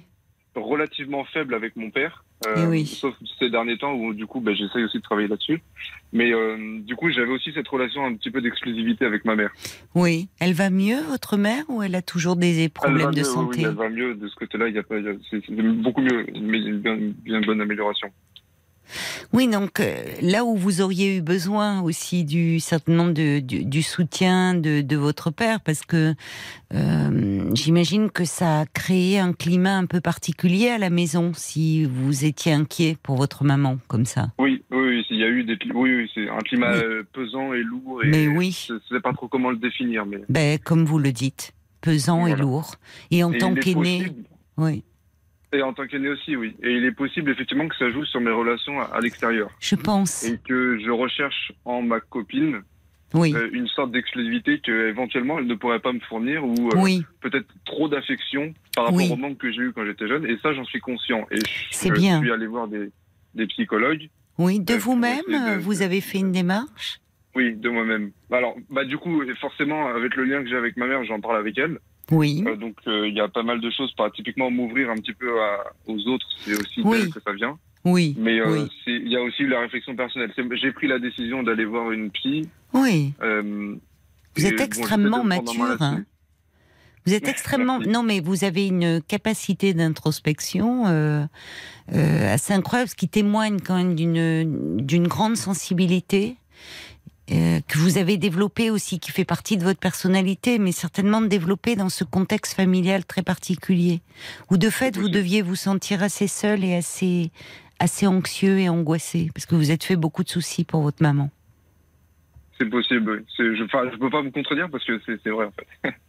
Et vous continuez ce suivi euh, Enfin, vous me dites vous êtes allé voir quelqu'un, ça vous a fait du bien Ça, c'est. Ça m'a fait beaucoup de bien. Alors, Ouais. je, je l'ai fait. euh, j'étais très jeune. Hein, j'étais, j'avais 10 ans à peu près, même moins, où j'ai commencé à voir un psy déjà. Ah oui, mais là c'est Euh, votre mère alors, vos parents qui vous avez. Oui, là c'était, c'était, c'était mes parents, bah ma mère du coup probablement. Oui. Euh, et donc j'ai arrêté parce qu'il a changé. Il, enfin, il est parti. euh, il a été muté. Et euh, le remplaçant ne m'a pas du tout convaincu. Ah, etc. Donc j'ai, été amené à Eh arrêter. oui. Oui, je comprends. J'ai repris quelques fois Oui. en lien avec la relation euh, conflictuelle avec mon père justement, Hmm. qui dégradait l'ensemble des autres relations à la maison. Hmm. Et euh, j'ai, j'ai- il est arrivé que j'arrête, que je reprenne, etc. Et là, ces derniers temps, j'ai eu le, j'ai ressenti le besoin de, de devoir en parler avec quelqu'un parce que ben, je me ressentais seul du fait que Oui. la personne que j'aimais me laissait de côté en fait. Mais oui, c'est euh, douloureux. c'est ça. Voilà, Bien et sûr que c'est pour, douloureux. euh, de Oui, vous vous sentiez rejeté. c'est ça. Hmm. Et en fait, le truc, alors la raison pour laquelle je viens, c'est pas du fait que je me sente rejeté, c'est pour essayer de comprendre un petit peu mieux Oui. comment je pourrais éventuellement agir avec euh, euh, cette fille, du coup, qui Hmm. plus actuellement ma copine, sachant qu'on a fait plusieurs tests entre guillemets, c'est-à-dire qu'à l'issue de la première rupture, on a décidé de rester amis, mais sans se mettre les barrières de l'amitié, c'est-à-dire que si on avait envie de se faire un câlin, on se faisait un câlin, idem pour les bisous, donc du coup sur la joue, etc. Dans l'espoir que les choses se fassent à son rythme à elle, parce que euh, en fait, elle, panique. Dès qu'on dès que on est ensemble, dès que ça y est, on s'est embrassé, on est ensemble, elle se met à paniquer et à bloquer et à stresser sur plein de choses euh, typiquement idiotes. Enfin, c'est-à-dire que quand j'essaie de parler avec elle euh, de ben, pourquoi est-ce qu'elle n'a pas envie de me voir, etc. Elle me dit bon déjà premièrement qu'elle n'a pas forcément euh, besoin de me voir, que pour elle, euh, elle se dit tant pis c'est pas grave, on se verra quatre jours, euh, enfin dans quatre jours ou dans une semaine, etc. Et aussi qu'elle a peur qu'en se voyant trop, ben, on puisse éventuellement se lasser l'un de l'autre. Hmm. Euh, que elle a peur aussi que ce soit pris pour acquis, par exemple, si on se voit trois week-ends de suite, et que je vais l'obliger à ce qu'on se voit ben, tous les Hmm. week-ends du coup. Et c'est là où j'en venais, du coup, oui, avant la pause, c'est qu'elle a eu deux relations avant. Une, du coup, son premier copain, il était devenu dépendant. Donc euh, vraiment, si elle finissait les cours à 17h, il fallait qu'elle réponde à 17h01. Oui, Euh, c'est un- dès dès qu'elle allait quelque part, il la suivait. Oh là là, oui, alors je comprends, elle a, elle a très peur que ça recommence, oui, c'est Voilà. insupportable. Il était peut-être jaloux aussi, enfin bon, je sais pas. Je je l'ai Mm. jamais connu, je l'ai jamais croisé, Oui. etc. Mais en tout cas, voilà, elle, elle avait son petit moment à elle où elle baladait ses chiens. euh, sauf que bah, lui, forcément, il connaissait le chemin et il la rejoignait sur le chemin parce Ah oui, c'est elle euh, ça à la, c'est- à la même heure, etc. il envahissait. Donc euh, c'est ça. Donc du coup, elle a fini par se séparer de lui avec beaucoup de peine parce que, enfin, elle lui a fait, elle lui a fait beaucoup de peine. Elle, elle avait perdu les sentiments, mais ça fait mal quand même, forcément, de quitter quelqu'un. Euh, et sa deuxième relation, elle a été à distance. Donc elle, pour elle, ça a été entre guillemets une libération, genre. euh, Oui, Enfin, elle avait bien trouvé finalement pour un peu ça, c'est- être ne pas ne pas être étouffée. Oui, donc vous voyez, elle a son histoire aussi à elle, sa problématique, où elle a elle a peur d'être envahie à nouveau. Alors de ça, fait, même si vous n'avez pas du tout la personnalité de ce garçon-là, vous l'avez dit vous-même, Tristan, vous avez un grand besoin euh, d'affection, Oui. un grand besoin de et, et- et d'autant plus qu'en fait, euh, vous, vous me dites comment faire. Vous êtes en train de vous-même euh, de, vous avez conscience de, de, il faut pas trop l'envahir. Et pour cela, il faut que vous ayez aussi un peu d'autres liens. Parce que là, vous lui demandez, cette relation, elle a été très très forte et, et de fait, elle est certainement aussi très attachée à vous. Mais le fait Oui. d'être tellement en demande, au fond presque trop en demande, peut euh, la faire un peu fuir. Et pour cela, il faudrait essayer de trouver un équilibre, ce que vous sentez au fond nécessaire pour votre relation, mais aussi pour vous-même. C'est-à-dire de ne pas... Euh, elle, elle tient toute la place, un peu comme votre mère tenait toute la place dans votre vie quand vous étiez plus jeune, et encore aujourd'hui. Mais vous avez ce besoin de presque d'exclusivité, de fusion, qui peut être à un moment préjudiciable à la relation. Alors ça, pour, ça pourrait l'être, ça je suis totalement d'accord, mais le truc c'est que j'ai même pas tant demandé que ça à ce qu'on se voit. Enfin, c'est-à-dire que en fait on s'est remis ensemble deux fois depuis la première rupture, qui n'ont pas duré longtemps du tout. C'était l'histoire de deux trois jours parce que bah à chaque fois il a été la même chose, c'est-à-dire qu'on se met ensemble euh, la fin de semaine et le week-end, euh, le week-end elle, fait- elle ne fait pas en sorte qu'on soit disponible en fait, enfin d'être disponible pardon pour qu'on se voit. Et ça lui fait rien du tout. Et enfin, pour donner un exemple concret, Oui, oui. euh, là, là, donc là, c'était un week-end de trois jours du coup, euh, avec le, enfin, la samedi, samedi, dimanche, lundi. Et donc le, le jeudi, on s'est vu. Et euh, le vendredi, le, le midi, elle s'est pas rendue disponible. Le samedi, dimanche, apparemment, elle pouvait pas. Le lundi, elle aurait pu, et elle a pas fait en sorte d'être disponible pour qu'on se voit. Et comment vous le vivez, vous? Ah, mal, J'ai très hein. mal vécu à un point Bon, où voilà. en fait là, on arrête, on a juste arrêté de se parler. Tristan, Et, euh, je pense je- que c'est nécessaire. Parce que, en fait, pour le moment, euh, vous l'avez dit, vous l'avez ressenti très bien. Quand vous vous êtes séparés, votre premier mouvement était de dire, écoute, pendant un temps, je, il vaut mieux que qu'on se parle pas. Or, dès le lendemain, ça paraissait tellement difficile pour vous, vous la rappelez. Mais vous n'avez pas les mêmes besoins, les mêmes attentes. Elle, elle peut rester plusieurs jours sans vous voir, elle peut sans être mal. Vous, ça vous angoisse terriblement.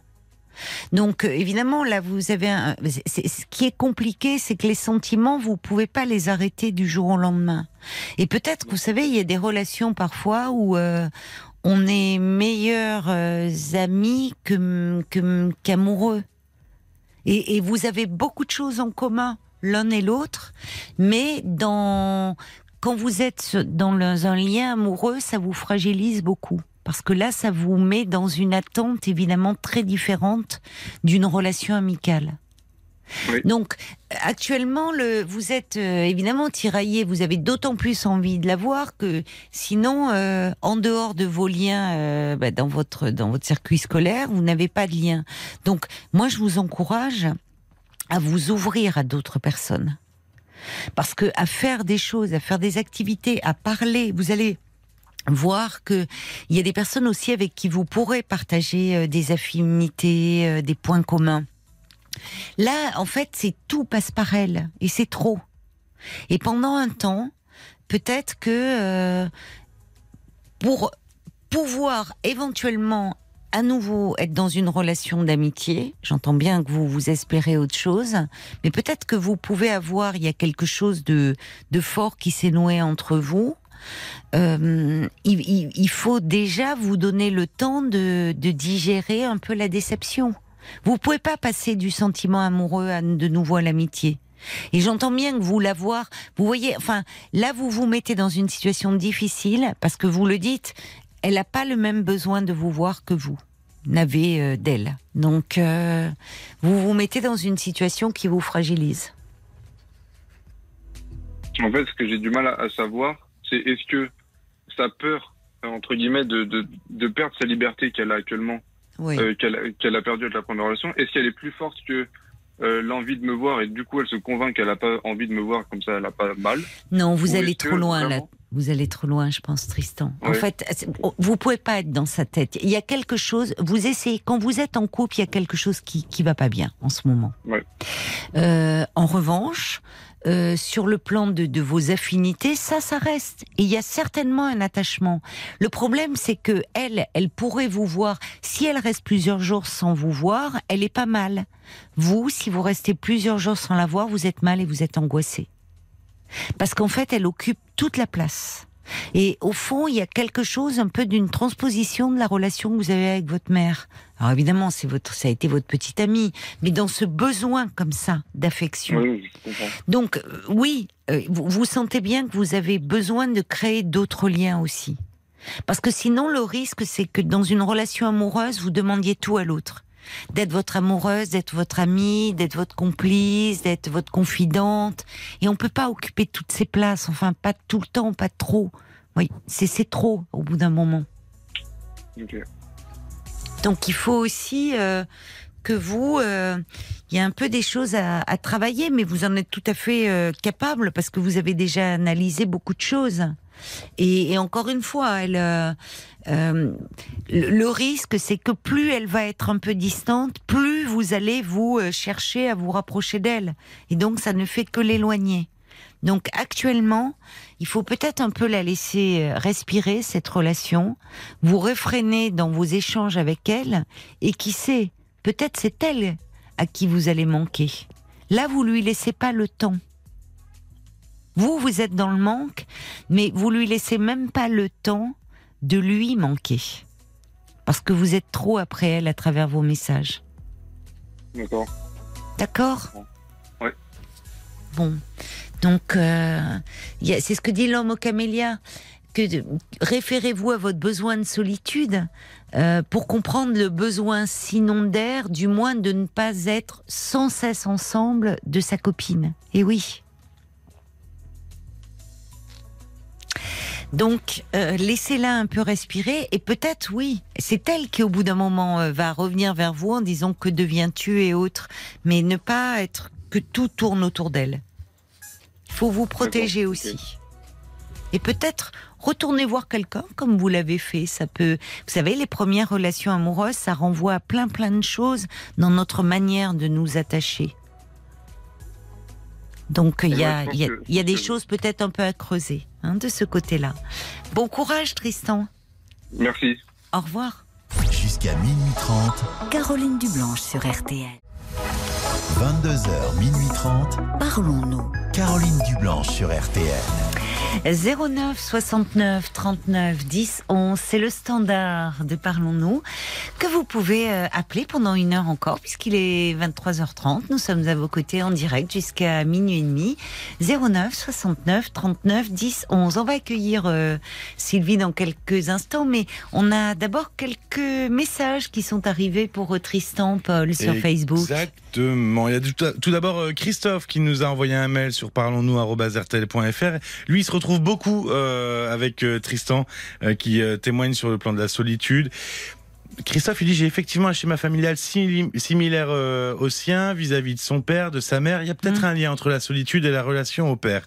Euh, il y a euh, Wena aussi qui euh, note quelle maturité du haut de ses 20 ans, Tristan. Oui. Vous parlez comme un grand, vous vous connaissez déjà bien, vous avez besoin de vous créer d'autres attaches, je pense, pour être moins pressant en amour. Oui. Moi, il m'a fallu attendre 35 ans pour commencer à me connaître. Donc, bravo. Il y a Sacha aussi qui, qui écrit que vous essayez d'être dans la tête de votre petite amie comme vous l'avez été dans celle de votre mère. C'est un peu comme un réflexe Oui. chez, euh, chez vous, Besoin de comprendre, oui, c'est ça. Et euh, il y a Myriam aussi euh, qui écrit que visiblement euh, Tristan il est visiblement complémentaire avec euh, cette femme, mais elle a besoin de respiration dans la relation. La solitude de Tristan fait que il a besoin de trouver des activités. Et parfois, une femme a besoin de temps aussi. Évidemment, euh, qui je fuis me suit et inversement. Et puis il y a Sarah qui dit euh, Tristan, déjouer le manque en nouant d'autres relations féminines, le temps de manquer à celle qui occupe toutes vos pensées. Oui, alors il y a Jacques aussi qui dit euh, quand l'implication amoureuse n'est pas réciproque, le plus investi euh, souffre beaucoup. Transformer l'essai d'une belle relation amicale n'est pas évident. euh, Surtout ne forcez pas les choses avec cet ami. Il y avait quelque chose dans cette solitude qu'évoquait Tristan avant même ce, ce- le fait qu'il disait il a été mis à l'écart. Et que après, au fond, il trouvait pas les autres intéressants, comme si c'était une façon de moins souffrir de cette mise à l'écart. Et je pense que l'histoire qu'il a eue en tant qu'enfant, avec ce père euh, qui malheureusement ne le valorisait pas en tant que garçon, qu'il punissait de façon injuste, ce père dont il souffrait de ne pas être aussi proche, et cette très grande proximité avec sa maman qui était malade, nous disait-il, euh, joue beaucoup dans sa façon euh, d'aimer actuelle. C'est-à-dire qu'il y avait un double mouvement chez Tristan d'une euh, peut-être dans, dans, la difficulté à nouer des liens, une peur d'être trop près, d'être presque envahi par l'autre. Et en revanche, dans sa relation amoureuse, ce besoin cette dépendance de l'autre, ce besoin d'être tout le temps avec l'autre. Il y a un équilibre à trouver, il me semble, entre ces deux, entre ces deux pôles.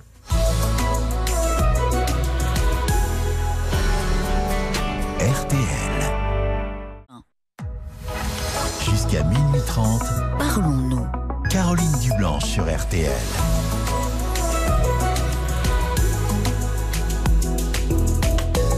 Bonsoir Sylvie. Bonjour Caroline. Bonsoir Caroline. Alors, vous voulez me parler d'une d'une relation euh, sentimentale qui vous fait souffrir, je crois? Oui, effectivement. C'est une relation dans laquelle on est pris depuis près de 4 ans et qui a fait beaucoup d'allers-retours et qui nous fait souffrir, où il y a beaucoup de ruptures. Et, Alors, expliquez-moi comment ça a démarré il y a 4 ans. Ben, il y a 4 ans, on s'est rencontrés sur un site. D'accord. Et euh, comment dire, euh, on s'est euh, très rapidement plu. Mhm. Moi, j'étais à la recherche d'une relation sérieuse et lui aussi. Oui. Mais le problème, c'est qu'il m'a caché, aussi, il m'a caché des, des, pans de sa vie, à savoir qu'il n'était pas divorcé. Il m'a dit qu'il vivait avec ses filles. Il était séparé de sa femme. Oui.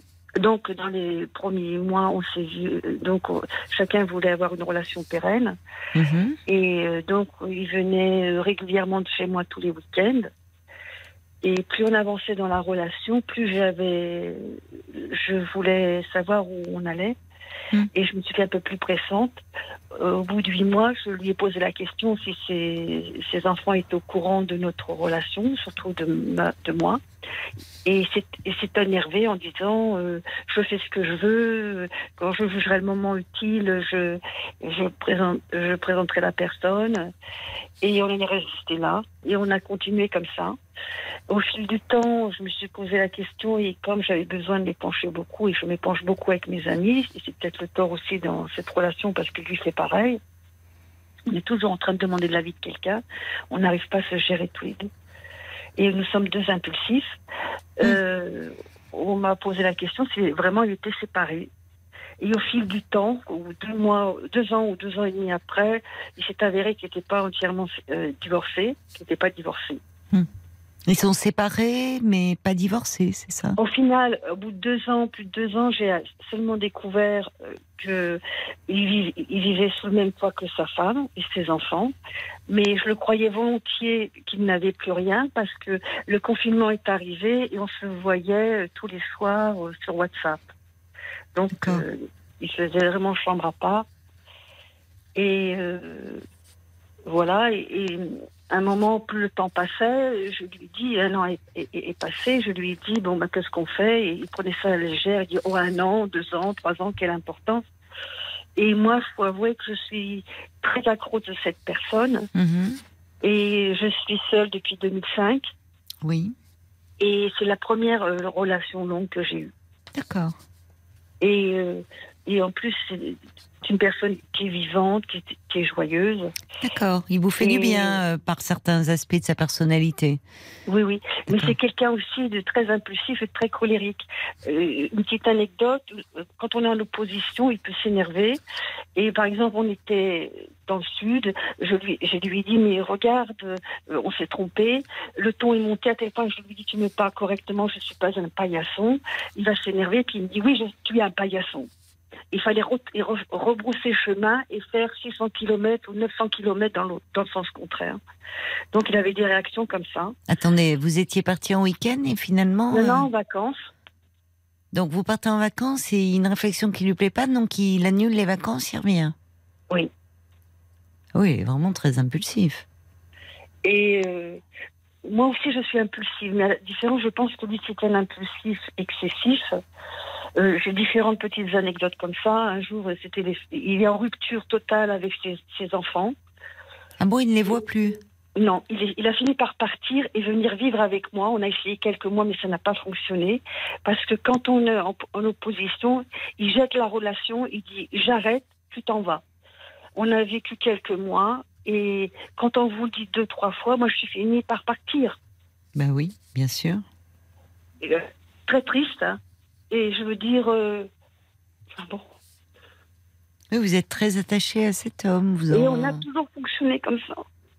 C'est-à-dire, pourquoi c'est aussi conflictuel? C'est-à-dire, parce qu'au-delà de l'impulsivité, ça semble être sur des choses qui.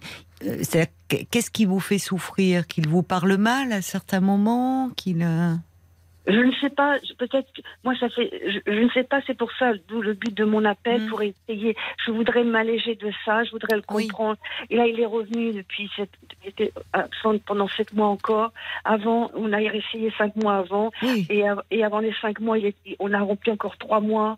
Et, et, oui. et quand il y a eu le confinement, j'avais pas de nouvelles pendant deux mois. Je, je ne sais pas ce que c'est que tout ça, et, et moi, je n'arrive pas à m'affranchir de tout ça. Mm. Et, et j'y pense continuellement, tout le temps, et je, je ne peux pas avancer, et, et je ne sais pas. Donc, je voudrais. Les amis essayent de nous aider en disant qu'on n'est pas compatible, que la relation est toxique, et qu'on n'y arrivera jamais. Et, et tout ça, ça me rend triste, profondément triste. Et je ne sais pas comment sortir de ça. Est-ce qu'il faut vraiment une fois pour toutes je me fasse une raison? Mais ces allers-retours font. font euh, C'est lui qui revient ans. chaque fois? Comment? C'est lui qui revient? C'est vous? Comment? Euh, ben, euh, un, peu, nous- un peu nous deux. Un peu nous deux. Euh, la, la dernière explosion, euh, c'est-à-dire qu'il avait un travail le commercial, il était absent, il a fait un salon, il était fatigué, il était- voilà. Et il faut préciser qu'au début de la relation, il, il- il- déjà, il m'a, il nous a mis dans les jambes, je sais pas comment on peut dire, une, une ex-maîtresse qui est toujours amoureuse de lui. Et Et donc comment, quand on était comment elle est ensemble, arrivée elle, là? elle téléphonait. Comment? Comment elle est arrivée là, cette ex-maîtresse? Bah, disons qu'avant qu'il me fréquente moi, il, il, il, euh, il a, il a fréquent- il fré- fréquentait, il a fréquenté elle et ses Oui. amis. D'accord. Et comment elle est revenue?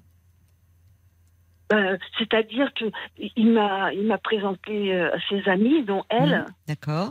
en Ah. disant c'est une bonne amie, et il a la franchise de me dire qu'il avait une histoire avec elle, et elle, elle, elle était toujours, elle, elle est toujours accro. Je suis après par la suite encore là qu'elle est encore accro. Mhm. Et, et moi, je, je, je- je- c'est-à-dire que quand j'aime quelqu'un, je suis assez possessive. Hmm. Et puis, puis jalouse. Je reconnais. Hein. Puis pas confiance, quoi. Je veux dire en moi. Oui, on sent, on sent qu'en fait, euh, alors je ne sais pas, on sent que cette relation vous fragilise beaucoup, mais ah, au-delà de cette relation, est-ce que oui, vous avez, vous, vous ne vous faites pas confiance Vous avez parce que c'est comme si Ah vous étiez toujours, euh, euh, au fond, en, enfin, en insécurité, comme si votre place était toujours à refaire, et ça, c'est c'est forcément pénible à vivre, parce que l'un comme l'autre, au fond, vous n'arrivez pas à vous séparer. Mais quand Non. vous êtes ensemble, euh, vous n'y arrivez pas non plus. Donc c'est forcément douloureux. Vous avez essayé d'en parler ensemble. Qu'est-ce qui fait Alors, il y a, vous me parlez parfois, vous êtes, il y a de la jalousie. Bon, mais qu'est-ce qui fait quand euh, vous vivez ensemble Vous avez essayé? Parce qu'il y a quand même des choses qui ont évolué, qui sont positives pour vous. Entre le moment où vous êtes rencontrés, où vous apprenez que cet homme vit toujours sous le même toit avec euh, sa femme et les enfants, bah, vous dites qu'entre-temps il s'est séparé, Il est venu vivre avec il est venu vivre avec vous, donc ça c'est quand même, vous voyez, il y a des, un acte fort, c'est-à-dire un acte que vous comptez euh, pour lui et que et qu'il a envie de, de s'investir dans la relation. Mais la vie commune, euh, qu'est-ce qui était compliqué dans la vie commune? Qu'est-ce qui Je- se passait mal pas, Je veux dire, euh, ben, quand il y a une divergence de point de vue, c'est quelqu'un qui ne s'excusera jamais, qui ne reconnaîtra jamais ses torts, jamais. Ah oui. C'est pas bien ce que je veux dire, mais c'est quelqu'un qui a une, autre opi- une- une haute opinion de lui-même. Oui, C'est oui. quelqu'un qui s'aime énormément physiquement, qui prend énormément soin de son physique. Et euh, les gens passent leur temps. Il a dû, on a dû lui dire souvent que c'était euh, quelqu'un de beau. Enfin, tout est relatif, mais je Oui, dire, il est bel homme, il est séduisant. Oui. Oui. Une petite anecdote, moi je fonctionne pas comme ça. Euh, Même pour une femme, je, je m'arrange, mais je vais pas passer des heures. Je vais pas. Oui. Il passe des heures devant la glace? Comment Il passe des heures devant la La glace dans crème la de jour, crème de nuit. Un jour, il, était au travail, il m'appelle, il dit écoute, j'ai discuté avec des collègues.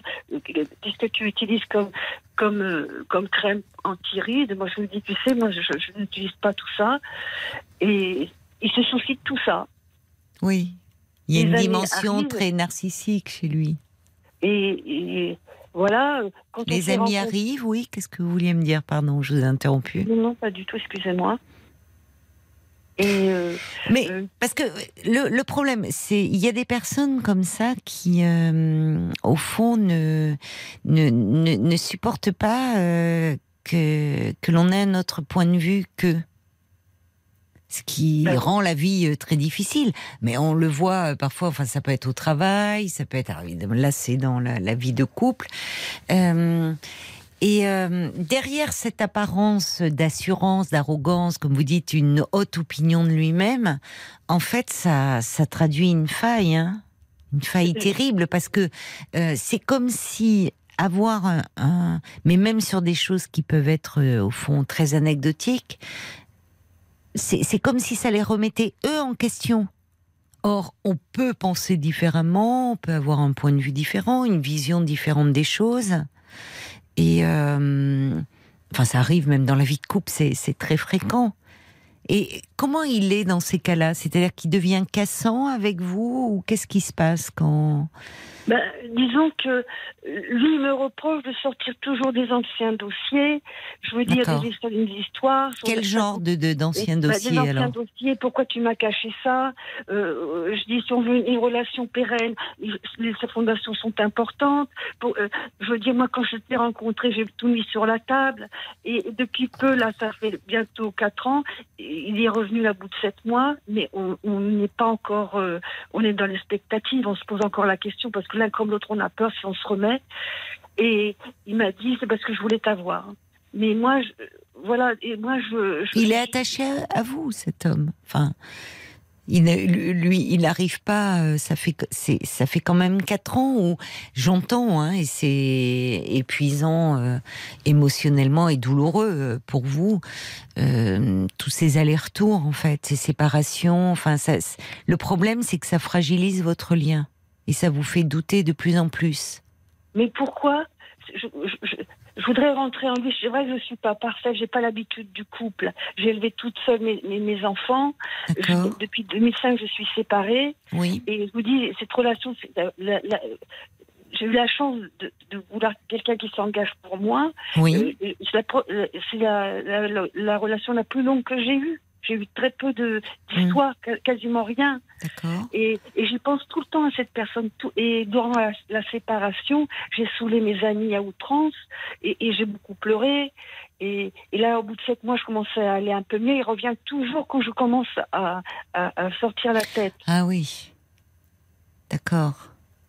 Et quand il revient, alors, est-ce que euh, il peut essayer de, enfin, de voir avec vous, euh, d'essayer d'évoluer, enfin, de faire évoluer votre relation pour ne pas retomber dans les mêmes affres Il essaie, là, on essaye de, discuter. Mais là, j'ai eu un, fait notoire aujourd'hui. Je, lui, parce que on, on parle depuis peu, là, depuis 15 jours. Et comme j'ai un tempérament anxieux, je, je lui ai écrit par SMS, ça serait bien qu'on on se téléphone pour discuter une fois pour toutes de la situation, pour savoir où, est-ce qu'on va. Parce qu'en parallèle, il faut préciser que je l'ai présenté à mes enfants. Et moi, je suis, ma famille m'a vu dans, dans, dans, dans, le désespoir plus d'une fois. Donc déjà, ils veulent pas en entendre parler. Et déjà, ça, ça me désole. Mais, mais c'est pas grave. Et comment dire, il, euh, Alors je, je lui ai répondu ça. Il me dit non, c'est pas possible, je suis en déplacement. Je rentre vendredi. C'était aujourd'hui ça. Et comme a fait exprès, ça faisait des mois que je passais pas devant lui, chez lui, pour pas être davantage en souffrance. Je suis passée, ben, sa voiture était là. Ah oui. Ok, il vous ment. Enfin, il, et- se protège, il a peut-être pas envie. Mais dites-moi, pourquoi euh, ça, ça semble, vous dites, euh, vous n'avez pas l'habitude d'être en couple, enfin, ça semble être compliqué pour vous, le, le couple, l'amour. euh, Oui, j'ai peur. Qu'est-ce, qu'est-ce, d'où elle vient cette peur? Au-delà de la relation que vous avez là? Pourquoi faut avouer que je suis issue d'un milieu familial où mes parents s'entendaient pas et mon père traitait très mal ma mère. Ah, il lui parlait mal? Oui. D'accord, oui. Et comment elle réagissait, votre mère? Ben, je fais partie d'une fratrie de cinq enfants, la petite Oui. dernière. Euh, avant moi, il y a quatre garçons. Hmm. Et comment dire, euh, ben, ça rentrait en conflit, ça criait beaucoup dans la, dans, la maison, à tel point que les voisins venaient voir ce qui, ce qui se passait. Et Hmm. on finissait toujours ventiler chez les voisins. Moi, je dormais chez un tel, un tel. Ah, mais ça allait très loin. Et, et le lendemain, on revenait tout doucement et ma mère disait chut, chut, chut, faites pas de bruit de peur que que- qu'ils se mettent à nouveau à, à crier. Mais c'est pas étonnant que vous soyez très anxieuse. Et euh, voilà, il y a eu des choses comme ça. hein. Je veux dire, un jour, mon frère, il- à l'époque, on, on participait tous à l'économie du foyer, c'est-à-dire que quand on commençait à travailler, ben, on payait une pension à nos parents. Hein. Ils nous forçaient pas, mais on trouvait ça normal. Et à mes frères, on- on- j'étais encore à part. Moi, j'ai toujours vécu à part. Vous êtes la seule fille, en fait, de la fratrie. Une ex timide. Et, quand ça hurlait, on venait tous. Et, euh, j'ai déjà assisté que mon frère, pour pas taper sur mon père, a tapé sur une porte vitrée et s'est ouvert euh, les veines. Oh, mais c'est des, des scènes extrêmement choquantes. Et une fois, mon père criait beaucoup et ma mère est venue dormir avec moi. Elle était par terre. Je lui ai dit, maman, qu'est-ce que tu fais par terre? Elle avait pris tous les couteaux de la cuisine et elle me dit, chut, chut, chut, tout va bien, ne t'inquiète pas. Euh, je dis, mais tu fais quoi avec les couteaux?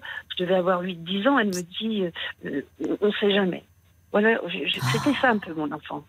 Mais c'est épouvantable. Enfin, c'est, c'est, c'est au-delà de la peur, c'est de l'effroi. Les, les, les- Et la scène que vous l'amour de ma décrivez. mère, hein, de mes frères. Oui, mais pas de votre père. Et j'ai toujours culpabilisé que nous, on était euh, les, les six d'un côté et lui tout seul. Et je me suis dit, euh, c'est pas bien. Vous aviez de la peine pour votre père. Exactement, j'étais partagée. Oui, c'est ça. Oui, c'est dur, hein, parce qu'au fond, vous, vous faisiez bloc contre, contre ce père parce qu'il était violent, enfin oui, qu'il y avait une violence en lui. Mais vous, enfant, euh, il, était, il, avait des moments euh, avec vous. Il est, quel genre de père était-il? Mais vous savez, à un moment, euh, c'était une génération où ils étaient taiseux. hein. Oui. C'était- Oui, mais il peut y avoir des, je sais pas, des, petits moments euh, que vous passiez ensemble. Jamais. Jamais. Vous étiez sa seule fille, donc il Oui, aurait pu avoir un rapport différent. Non, non, il y avait pas. euh, une petite anecdote quand j'étais fiancée, on regardait la télé. Et le samedi soir, j'étais en robe de chambre de, de, de- et habillée de pied en cap. Et comment dire, euh, euh, d'un seul coup, ça lui prenait. euh, il, il sortait en croate, parce des origines slaves, et, Hmm. et- et il disait euh, sale pute, va t'habiller, euh, regarde comment t'es. Et ce soir-là, je suis repartie dans ma chambre en pleurant. Et mon fiancé et ma, ma maman sont venus voir ce qui se passait. Ils n'avaient pas percuté parce qu'ils me l'avaient dit euh, à moi. Oui, c'est ça. Mais votre fiancé est à côté de vous Comment? Votre fiancé est à côté de vous Non, non, non, parce que je vous dis, on vit à part, euh, parce qu'il y a plusieurs ruptures. Il vit dans l'ancienne maison où on a essayé de s'installer. Non, non, non. Votre, cette histoire que vous me décrivez là, où votre père vous insulte, vous Oui. me dites vous étiez fiancé, non? J'ai mal compris? Oui, oui, oui, mon fiancé était avec moi. On regardait Oui. la télé sagement avec mes parents. Et de votre père, et il n'était pas alcoolisé? Non, mais c'est un ancien déporté qui a fait des cauchemars toute sa vie. Il était déporté à 20 ans à- Dachau et il brûlait les cadavres. Et à l'époque, il n'y avait pas de prise en charge psychologique. Mmh, C'est pour, vrai, euh, c'est vrai. Oui, j'ai- vécu dans un milieu assez. Et, et j'ai Oui, il y avait une. euh. Et... Bah, en, en tout cas, dans un milieu euh, extrêmement insécurisant. Ou, enfin, il y a les scènes que vous décrivez où, où votre mère, elle, était, elle, était, elle était malheureuse et elle vivait dans la peur. Enfin, euh, quand elle vient vous rejoindre et qu'elle elle amène des couteaux avec elle en vous disant on ne sait jamais, mais ne t'inquiète pas, tout va bien. Enfin, vous voyez, tout est. Euh, on, on, peut comprendre que pour vous, euh, vous ne soyez pas projeté dans une vie de couple et harmonieuse, et enfin tout était chaotique en fait. Ben, c'est compliqué pour moi. Ça me demande de l'énergie de rentrer dans une relation. Oui. Ça vous angoisse en fait. Bah, aussi, ouais. beaucoup. Et du coup. Et, euh, et en plus, je pense que cette personne, je l'aime. Je ne sais pas pourquoi j'arrive pas à m'affranchir, pourquoi lui s'affranchit pas. Et d'autant plus que euh, le divorce se passe mal. hmm. Ah Euh, oui, donc ça explique cherche des aussi. complications. Ses, ses enfants ne lui parlent pas. Oui, alors vous voyez, vous voyez que évidemment, si euh, malgré tout ça, il il reste avec vous, mais évidemment, il peut pas être dans les conflits partout. Si, si le divorce, ça demande beaucoup d'énergie. Il est en conflit avec euh, son ex-femme. Ses enfants. Du coup, ses enfants qui se, bon, eux aussi souffrent de ça. Donc, euh, s'il vient avec vous et que chez vous il y a aussi des scènes, enfin, au bout d'un moment, l'éloignement d'ailleurs est même euh. Bah, conseillé parce que au fond, euh, tout le monde souffre et. Mais je pense que quand vous dites j'arrive pas à m'en affranchir, c'est de vos peurs dont il faudrait vous affranchir. Il y a une telle insécurité chez vous euh, liée à tout ce que vous avez vécu euh, que hum, c'est au, fond votre. quand vous dites vous êtes jalouse par mon possessive, vous avez peur au fond, vous avez peur. Vous avez peur de l'abandon, vous avez peur. Il y a plein de choses qui ressurgissent et qui, qui vous submergent en fait et qui vous font terriblement souffrir. Vous vous êtes jamais penché sur euh, sur votre histoire, sur euh, J'ai essayé, mais euh, quand je suis allée voir un, un- un- spécialiste, un psy, oui, tout ça, oui, euh, je, si vous voulez, vous devez le ressentir aussi. Tout, tout se bouscule dans ma tête et j'ai pas su me canaliser. Et peut-être que la personne, elle a pas su me, me, me canaliser pour que je puisse sortir tout ça. Ça a été sans effet. vous l'avez vu une fois? Non, non, non, Non. je suis allée plusieurs fois. Mais j'avais pas de. J'avais pas, j'ai pas l'impression que j'avais avancé.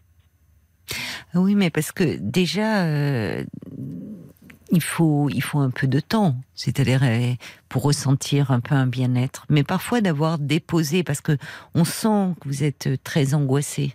Et donc forcément tout se bouscule aussi. Mais petit à petit les choses se, se mettent en place. Et en tout cas, vous vous dites que vous vous confiez beaucoup à vos amis et d'ailleurs lui aussi.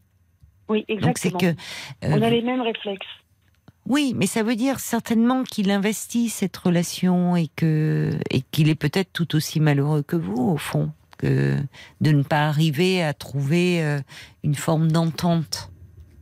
Mais euh, moi, il me dit, tu pourras pas être les... Il dit, je suis venu là. Je dis, tu devrais pas te poser de questions. Je suis avec toi, je suis Oui. pas avec une autre.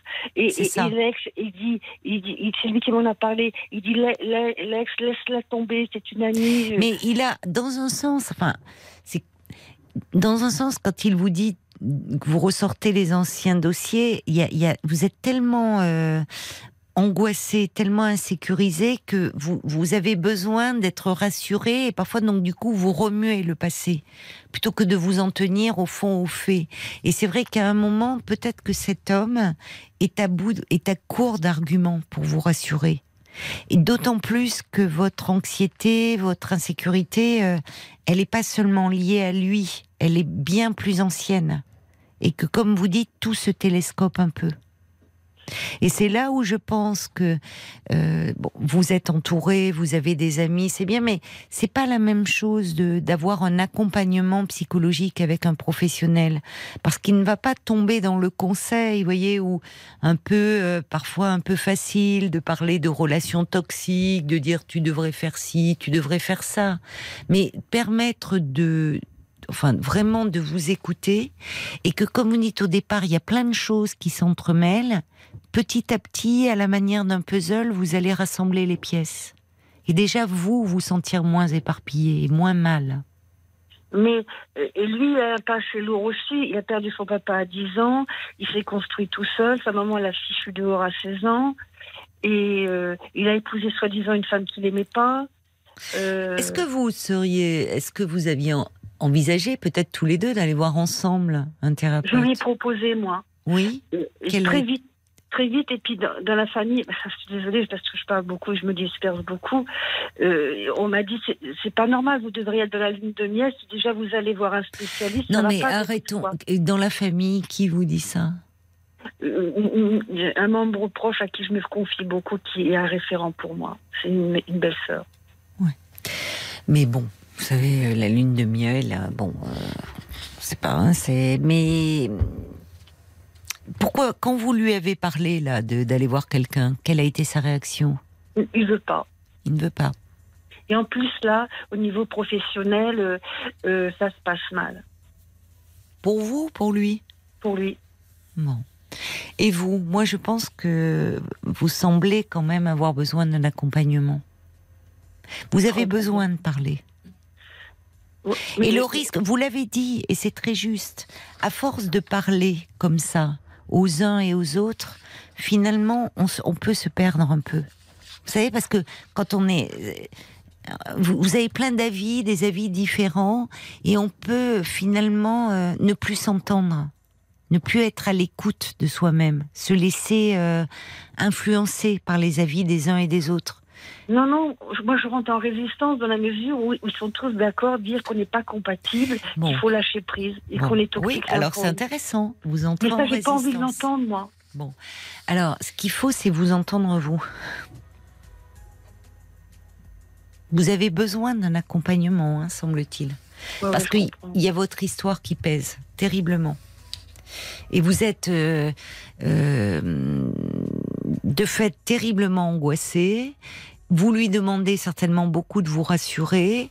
Lui n'est pas en mesure de le faire. En plus, si actuellement il a des problèmes dans son travail, si ça se passe mal, le divorce avec son ex-femme, et que euh, entre vous ça se passe mal, voyez, qu'est-ce que vous voulez qu'il fasse? Par moment, il se réfugie chez lui aussi. Préfère rester seul. Je l'ai compris ce soir en allant. Eh oui, c'est pas forcément contre vous. Mais donc, franchement, vous pouvez pas rester dans, parce que j'entends que vous souffrez beaucoup, dans cet état comme ça d'angoisse. Il faut que vous puissiez un peu parler de, de, de vous véritablement. Et vous avez raison, de, après tout, vous n'êtes pas obligé de suivre les avis euh, des uns et des autres. Ce qui compte, c'est d'arriver à discerner ce qui est bien pour vous et surtout arriver à moins souffrir, à être moins angoissé. Voyez?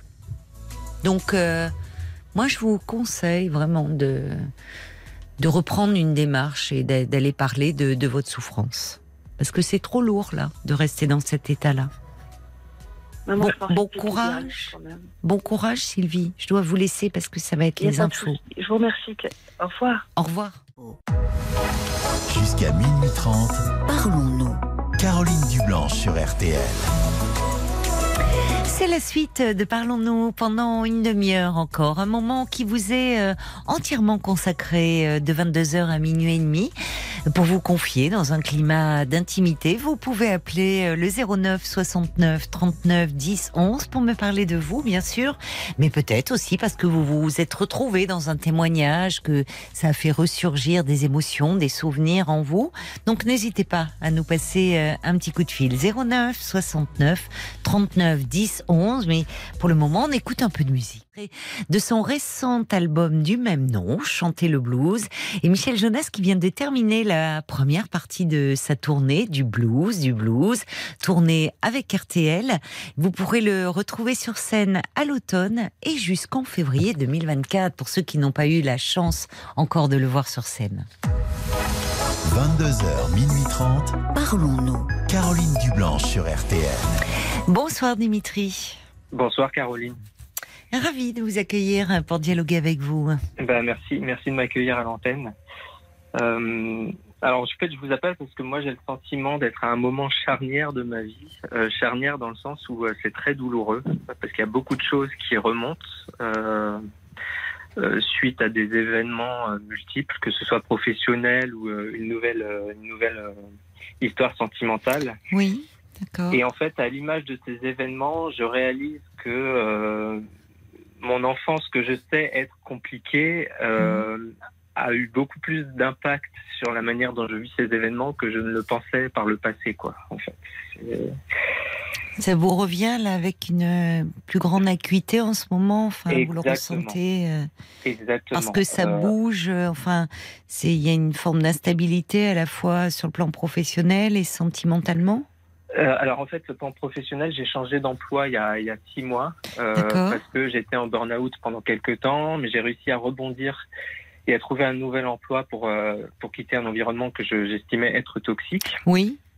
Ça se passe globalement beaucoup mieux euh, parce que je suis dans un environnement beaucoup moins toxique. Je, mon métier me plaît, mais, ça vous demande de l'énergie, j'imagine. que Quand on Exactement. démarre. Et ouais. je me rends compte qu'à la première difficulté, euh, je, je me fragilise à nouveau et j'ai l'impression de revivre les sensations physiques et, et mentales que j'ai connues pendant Ah. ce burn-out. Quoi. Alors il faut faire attention parce que c'est vrai que en même temps, euh, bah, c'est formidable que vous ayez trouvé malgré tout l'énergie de changer, Ouais. de passer tous les entretiens. De, alors il y a un côté valorisant de, il faut trouver la force de faire ça. Mais euh, s'il y a des symptômes physiques comme ça qui se rappellent à vous, il faut du temps hein, pour sortir d'un Ouais. burn-out. Ouais, euh, je m'en rends compte, compte aujourd'hui.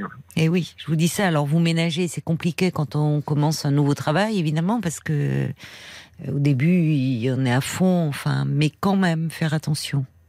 Ouais, bah, j'essaie de m'écouter, mais par exemple aujourd'hui, euh, j'étais en télétravail et j'arrivais pas du tout à me concentrer. J'en ai même pleuré en fait parce que du coup je suis improductif et ça me ça me fait peur parce que je veux pas retomber dans un cercle vicieux quoi. Donc, euh, Oui. Non, oui. Alors ça, ça bon, c'est que vous, vous, oui, vous vous sentiez dans un sentiment un peu d'impuissance, quoi. Vous n'y arriviez pas. Oui, exactement, exactement. Comme je suis- en plus, je fais un métier qui nécessite quand même de se concentrer, de réfléchir, Mm. et euh, là, je voyais que mes pensées euh, négatives prenaient le, le Oui. pas sur le reste. quoi. Il vaut mieux un peu sortir s'aérer dans ces cas-là, plutôt que parce Ouais. que comment vous suite à votre burn-out, vous avez été aidé, un peu suivi? Alors en fait, j'étais déjà suivi avant pour d'autres raisons, et, euh, et c'est vrai que ça m'a ça m'a aidé aussi justement parce que la, la, la psychothérapeute que je vois régulièrement une fois par semaine euh, m'a aidé à comprendre aussi que c'était la manière dont je vivais certains événements qui faisait que je mettais une loupe dessus et que, et que ça prenait de telles proportions. Donc, Mm. suite à ça, j'ai réussi à mettre de la distance. Mais Mm. le problème, c'est que j'ai du mal à mettre tout ça en application de manière continue. quoi. C'est euh, c'est assez aléatoire, en fait. C'est, euh, Et pourquoi c'est un moment charnière pour vous? Parce que Bah, parce qu'en fait, là, je, je revois un garçon euh, que j'avais rencontré il y a un an et demi de ça. Mhm.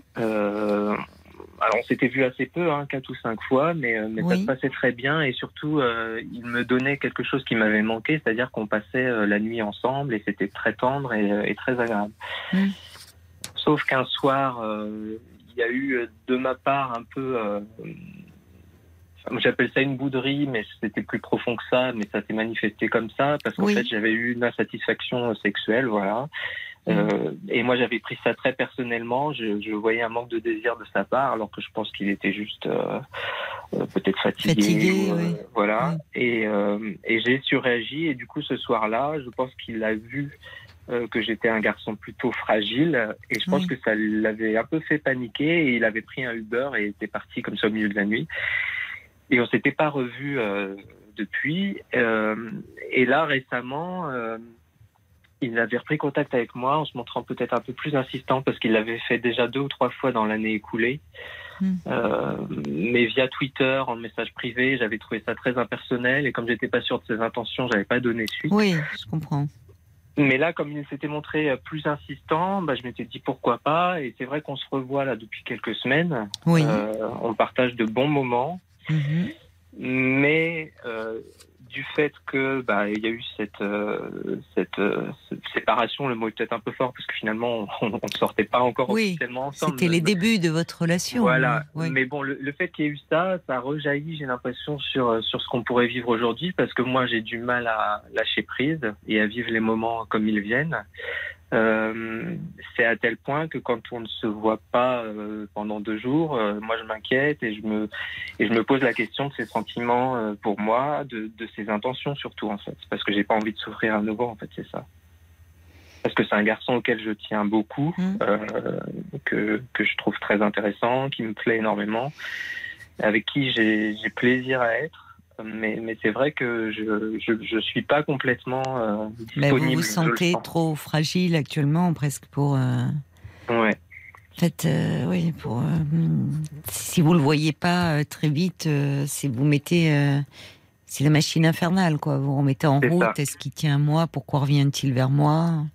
Alors C'est que, ça. en fait, l'histoire d'ailleurs, euh, ce qui s'est passé là lors de cette nuit euh, où euh, vous dites bon, vous étiez un peu blessé, et vous étiez mis un peu dans votre coin, et, et là, quand vous dites, il a vu que j'étais un garçon fragile, vous, vous, là, vous interprétez finalement ce qui, parce que lui, à ce moment-là, a pu vouloir. Il vous dit, il a pris un taxi, il est parti dans la nuit parce qu'il a senti Ouais. un malaise et parce que lui-même était était pas bien. C'est à ce moment-là. Voyez. Oui, bah, c'est exactement ce qu'il a exprimé parce qu'il Ben m'a voilà. dit je ne sais pas faire ça.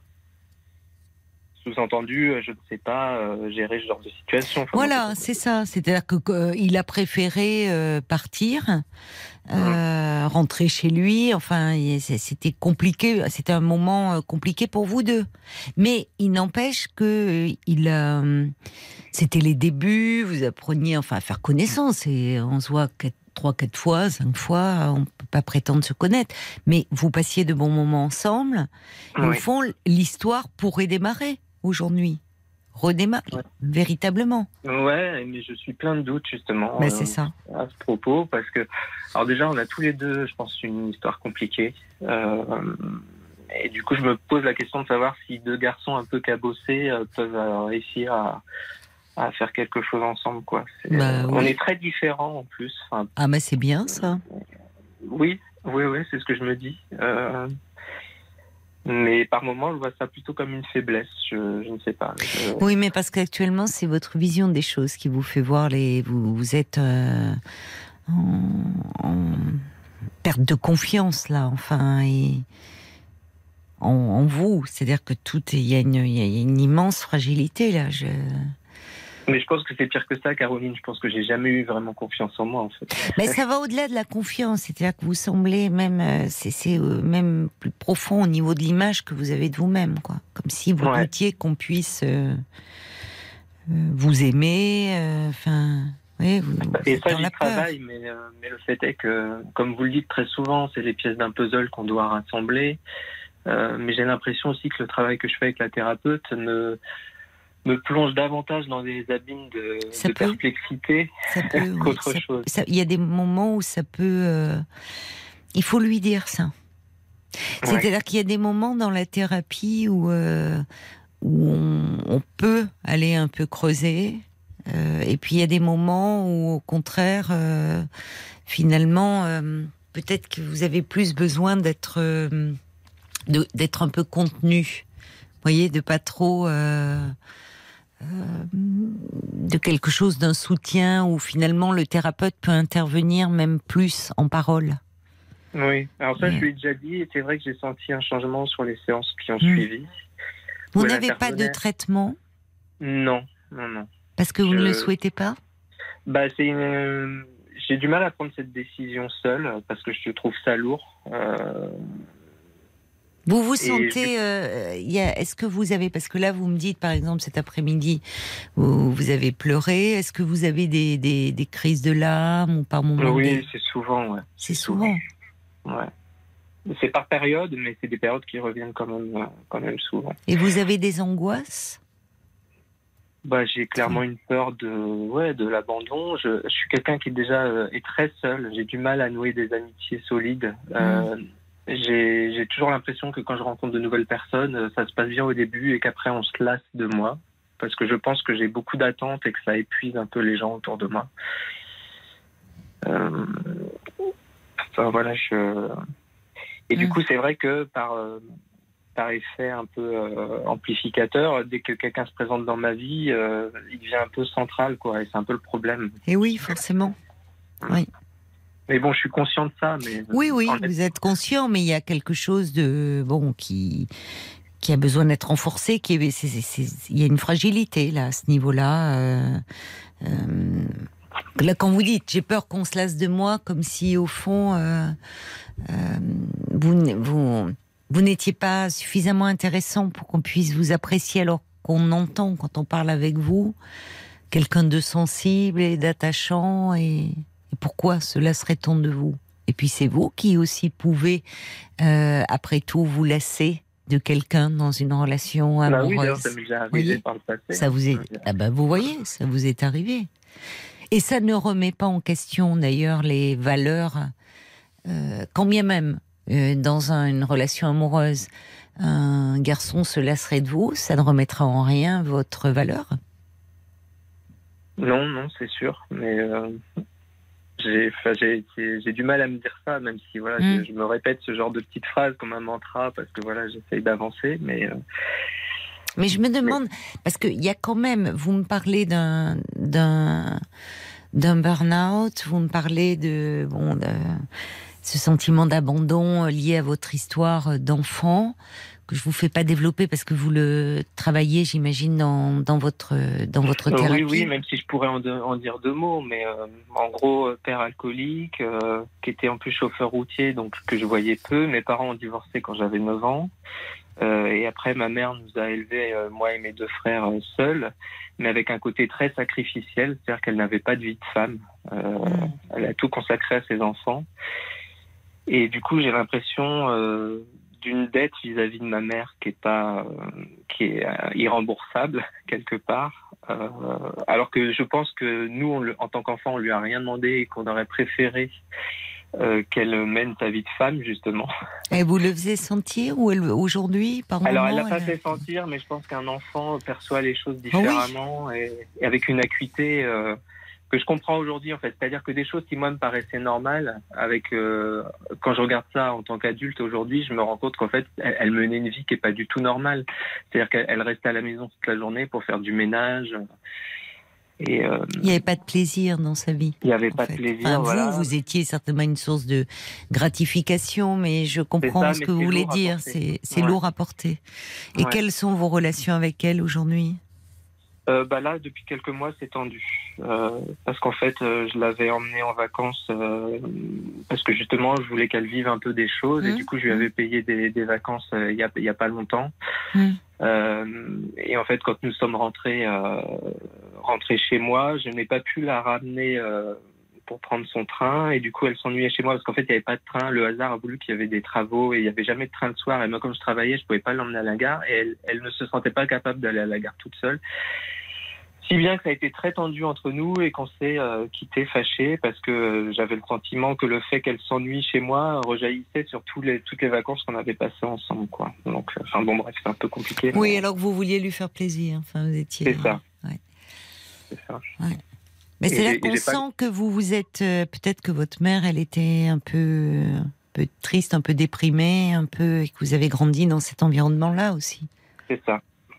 Et avec euh, ce, on sent bien ce, vous auriez aimé euh, la rendre heureuse, vous n'arriviez pas forcément parce que c'était pas votre rôle d'enfant, et comme si vous-même, bah vous-même vous étiez un peu mis de côté, vous étiez très branché sur elle, sur ce qu'elle ressentait. En fait, c'est ça, c'est un paradoxe, c'est-à-dire qu'elle s'est sacrifiée pour nous.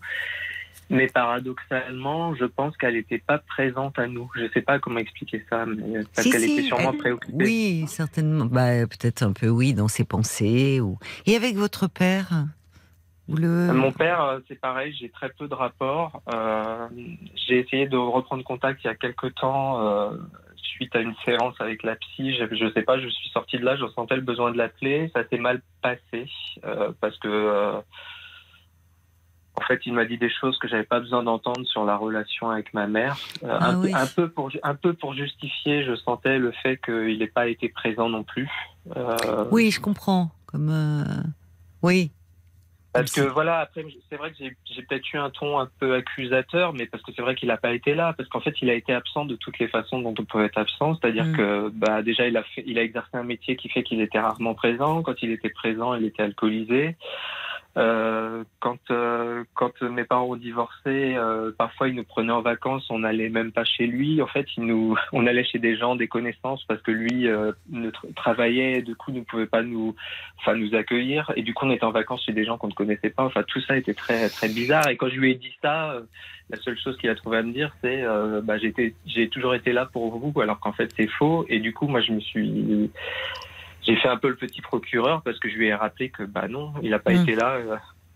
Il a manqué même au- à, à l'essentiel parce que par exemple, il payait pas la portion alimentaire à certains moments et je sais que j'ai connu la faim enfant à cause de lui, enfin par sa faute. Donc, euh, Oui, il y avait une grande, euh, une forme de précarité affective et matérielle. oui, ouais. Il faut se donner du temps, parfois à l'âge adulte, quand on cherche euh, comme ça, peut-être à renouer avec un, parent. Ouais. Mais après, je me dis que le temps passe aussi et que bah, mes parents Oui. sont plus tout jeunes. donc, euh, Oui, mais vous, vous avez porté euh, beaucoup de choses et dans une atmosphère quand même avec une forme de tonalité dépressive. hein. Comme Ouais. le dit une auditrice, d'ailleurs, peut-être elle savait pas vivre autrement, votre mère, et que vous vous culpabilisez Non, certainement pense, à tort. Enfin, ça certainement. Vous n'étiez pas responsable de son mal-être, de sa souffrance, mais bon, voilà, vous avez beau le savoir intellectuellement, vous avez absorbé beaucoup de choses.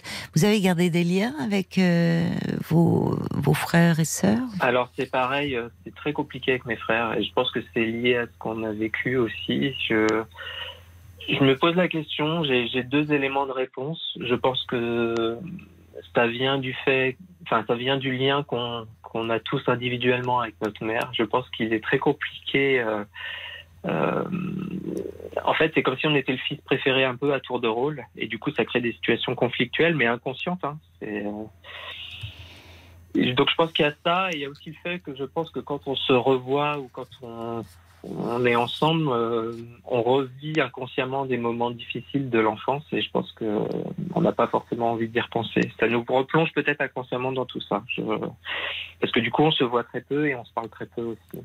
Euh. La thérapeute que vous voyez, c'est un médecin, c'est un Non, c'est une psychothérapeute. oui.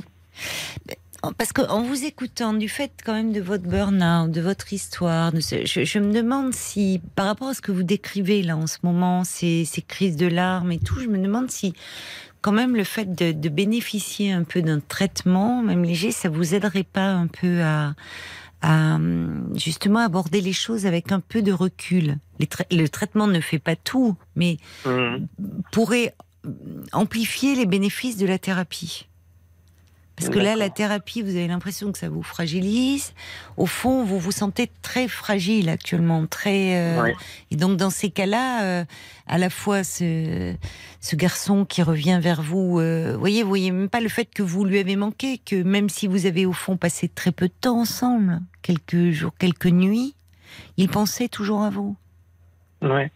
Vous voyez, on peut Bah, aussi voir ce côté-là et que euh, vous, enfin, euh, il a, il- vous, vous êtes resté à un moment donné dans ses pensées et finalement, je ne sais pas ce que deviendra cette relation, mais euh, on entend presque que vous êtes tellement fragile en ce moment que parfois dans ces cas-là, euh, on provoque presque la rupture, consciemment ou inconsciemment, pour se débarrasser de quelque chose qui pourrait être source de souffrance. Ouais. Alors, Oui, et d'ailleurs, c'est possible. Si, si ça doit être, il y a des moments où il y a des questions de timing. Si effectivement c'est c'est quelque chose qui vous fragilise trop, bah, il est possible de dire, euh, en ce moment, je voilà, tu reviens à un moment donné dans ma vie où c'est compliqué pour moi. Vous n'avez pas besoin d'en dire plus. Où je me sens, où je démarre un nouveau travail, où je me sens euh, pas très bien. Où je malheureusement, euh, je ne me sens pas la disponibilité pour euh, m'investir. Ça peut aussi se dire, ça. Oui, et en même temps, pas- j'ai- j'ai pas envie de passer à côté de quelque chose. D'accord. Mais alors, justement, peut-être pour vous aider quand même à, à traverser ce, que vous vivez comme un moment charnière et qui est quand même une période où il y a beaucoup de difficultés, où vous vous sentez très à fleur de peau sur plein de plans, Oui, oui. Moi, je je sais, je sais pas, mais c'est peut-être que ça vaut la peine d'en parler quand même. Mais alors, la, la question que je vous pose, Caroline, parce que j'ai évoqué ce sujet justement avec ma psychothérapeute, parce Mm. que je sentais que j'avais besoin d'une béquille, en fait. Mais oui, c'est ça. D'une aide supplémentaire. Mais oui, quand, je, quand je lui en parle, quand je lui en parle, elle a l'air un peu de justement de, de, de discréditer ça en disant que bah, justement ça ne serait qu'une béquille et c'est euh, en gros c'est euh, c'est mettre en place une fausse solution au problème. quoi. Non, c'est pas une Et- fausse solution, c'est une béquille. Quand on, quand on se casse une jambe, on plâtre et on marche avec des béquilles pendant un temps. Et quand on peut, euh, quand c'est consolidé, on les pose, les béquilles. Mais euh, voilà, il y a des, il y a des, vous savez, chacun un peu ses dogmes. Il y a, il y a des psys qui sont très anti-médicaments. Voilà. Enfin, j'ai le Alors, sentiment que c'est le cas, mais, mais le problème est que j'avais besoin, ce qui est je sais dommage. pas, hein, de, de son aval quelque part. Oui, oui, je comprends. Mais ça montre à quel point aussi vous lui faites confiance et vous investissez la relation. Et d'ailleurs, je vais vous dire, en tant que enfin, psychologue, on travaille, on est souvent en lien avec des médecins, psychiatres et autres, et de nous-mêmes, avec l'accord évidemment du patient. Mais on peut envisager, vous voyez, à un moment, dire peut-être que là, une aide médicamenteuse serait souhaitable et d'avoir un avis médical. Ouais. Moi, en tout cas, en ce qui me concerne, je ne suis absolument pas fermée à cela, bien au contraire, parce que je pense qu'il peut y avoir une vraie complémentarité et que à certains moments, quand on quand on se sent comme ça très à très à vif, ah ben il faut pas négli- négliger les béquilles. Et comme vous dites, les béquilles, c'est un moment on les pose, mais ça peut aider à traverser des moments qui Ouais. sont difficiles. Alors, je ne veux pas aller contre, évidemment, euh, l'avis de, de votre thérapeute et de Non, vous mais c'est Je en reparler quand même. bah. Peut-être dites que vous vous sentez actuellement particulièrement fragile avec des crises de larmes et que, en tout cas, vous, euh, peut-être vous songez à essayer. On peut pas Ouais. s'opposer. Voyez, vous pouvez voir oui. ça. Et parce qu'en plus, ça peut amplifier aussi ce que vous vivez en thérapie et puis vous permettre, en tout cas, de démarrer cette relation en étant euh, beaucoup moins dans l'angoisse. Mais alors, est-ce que je serais moi-même si, par exemple, je suis sous antidépresseur Ah, C'est mais ça oui, aussi qui me mais on reste soi-même, bien sûr. Vous devenez pas euh, quelqu'un d'autre parce qu'on prend des antidépresseurs. Simplement, on est un petit peu plus à distance de toutes ces émotions qui, à un moment, euh, submergent. Mais on reste soi-même. hein. Je vais devoir vous laisser parce qu'on Oui. arrive à la fin de l'émission, bien que vous posiez des questions euh, que beaucoup de personnes se posent et je vous remercie pour cela, Dimitri. Prenez soin de vous. Merci, Caroline. Je vous embrasse. Au revoir. Merci beaucoup euh, pour euh, tous ces échanges. Je vous souhaite une très belle nuit maintenant. Euh, Reposez-vous bien et à ce soir avec toute la petite équipe.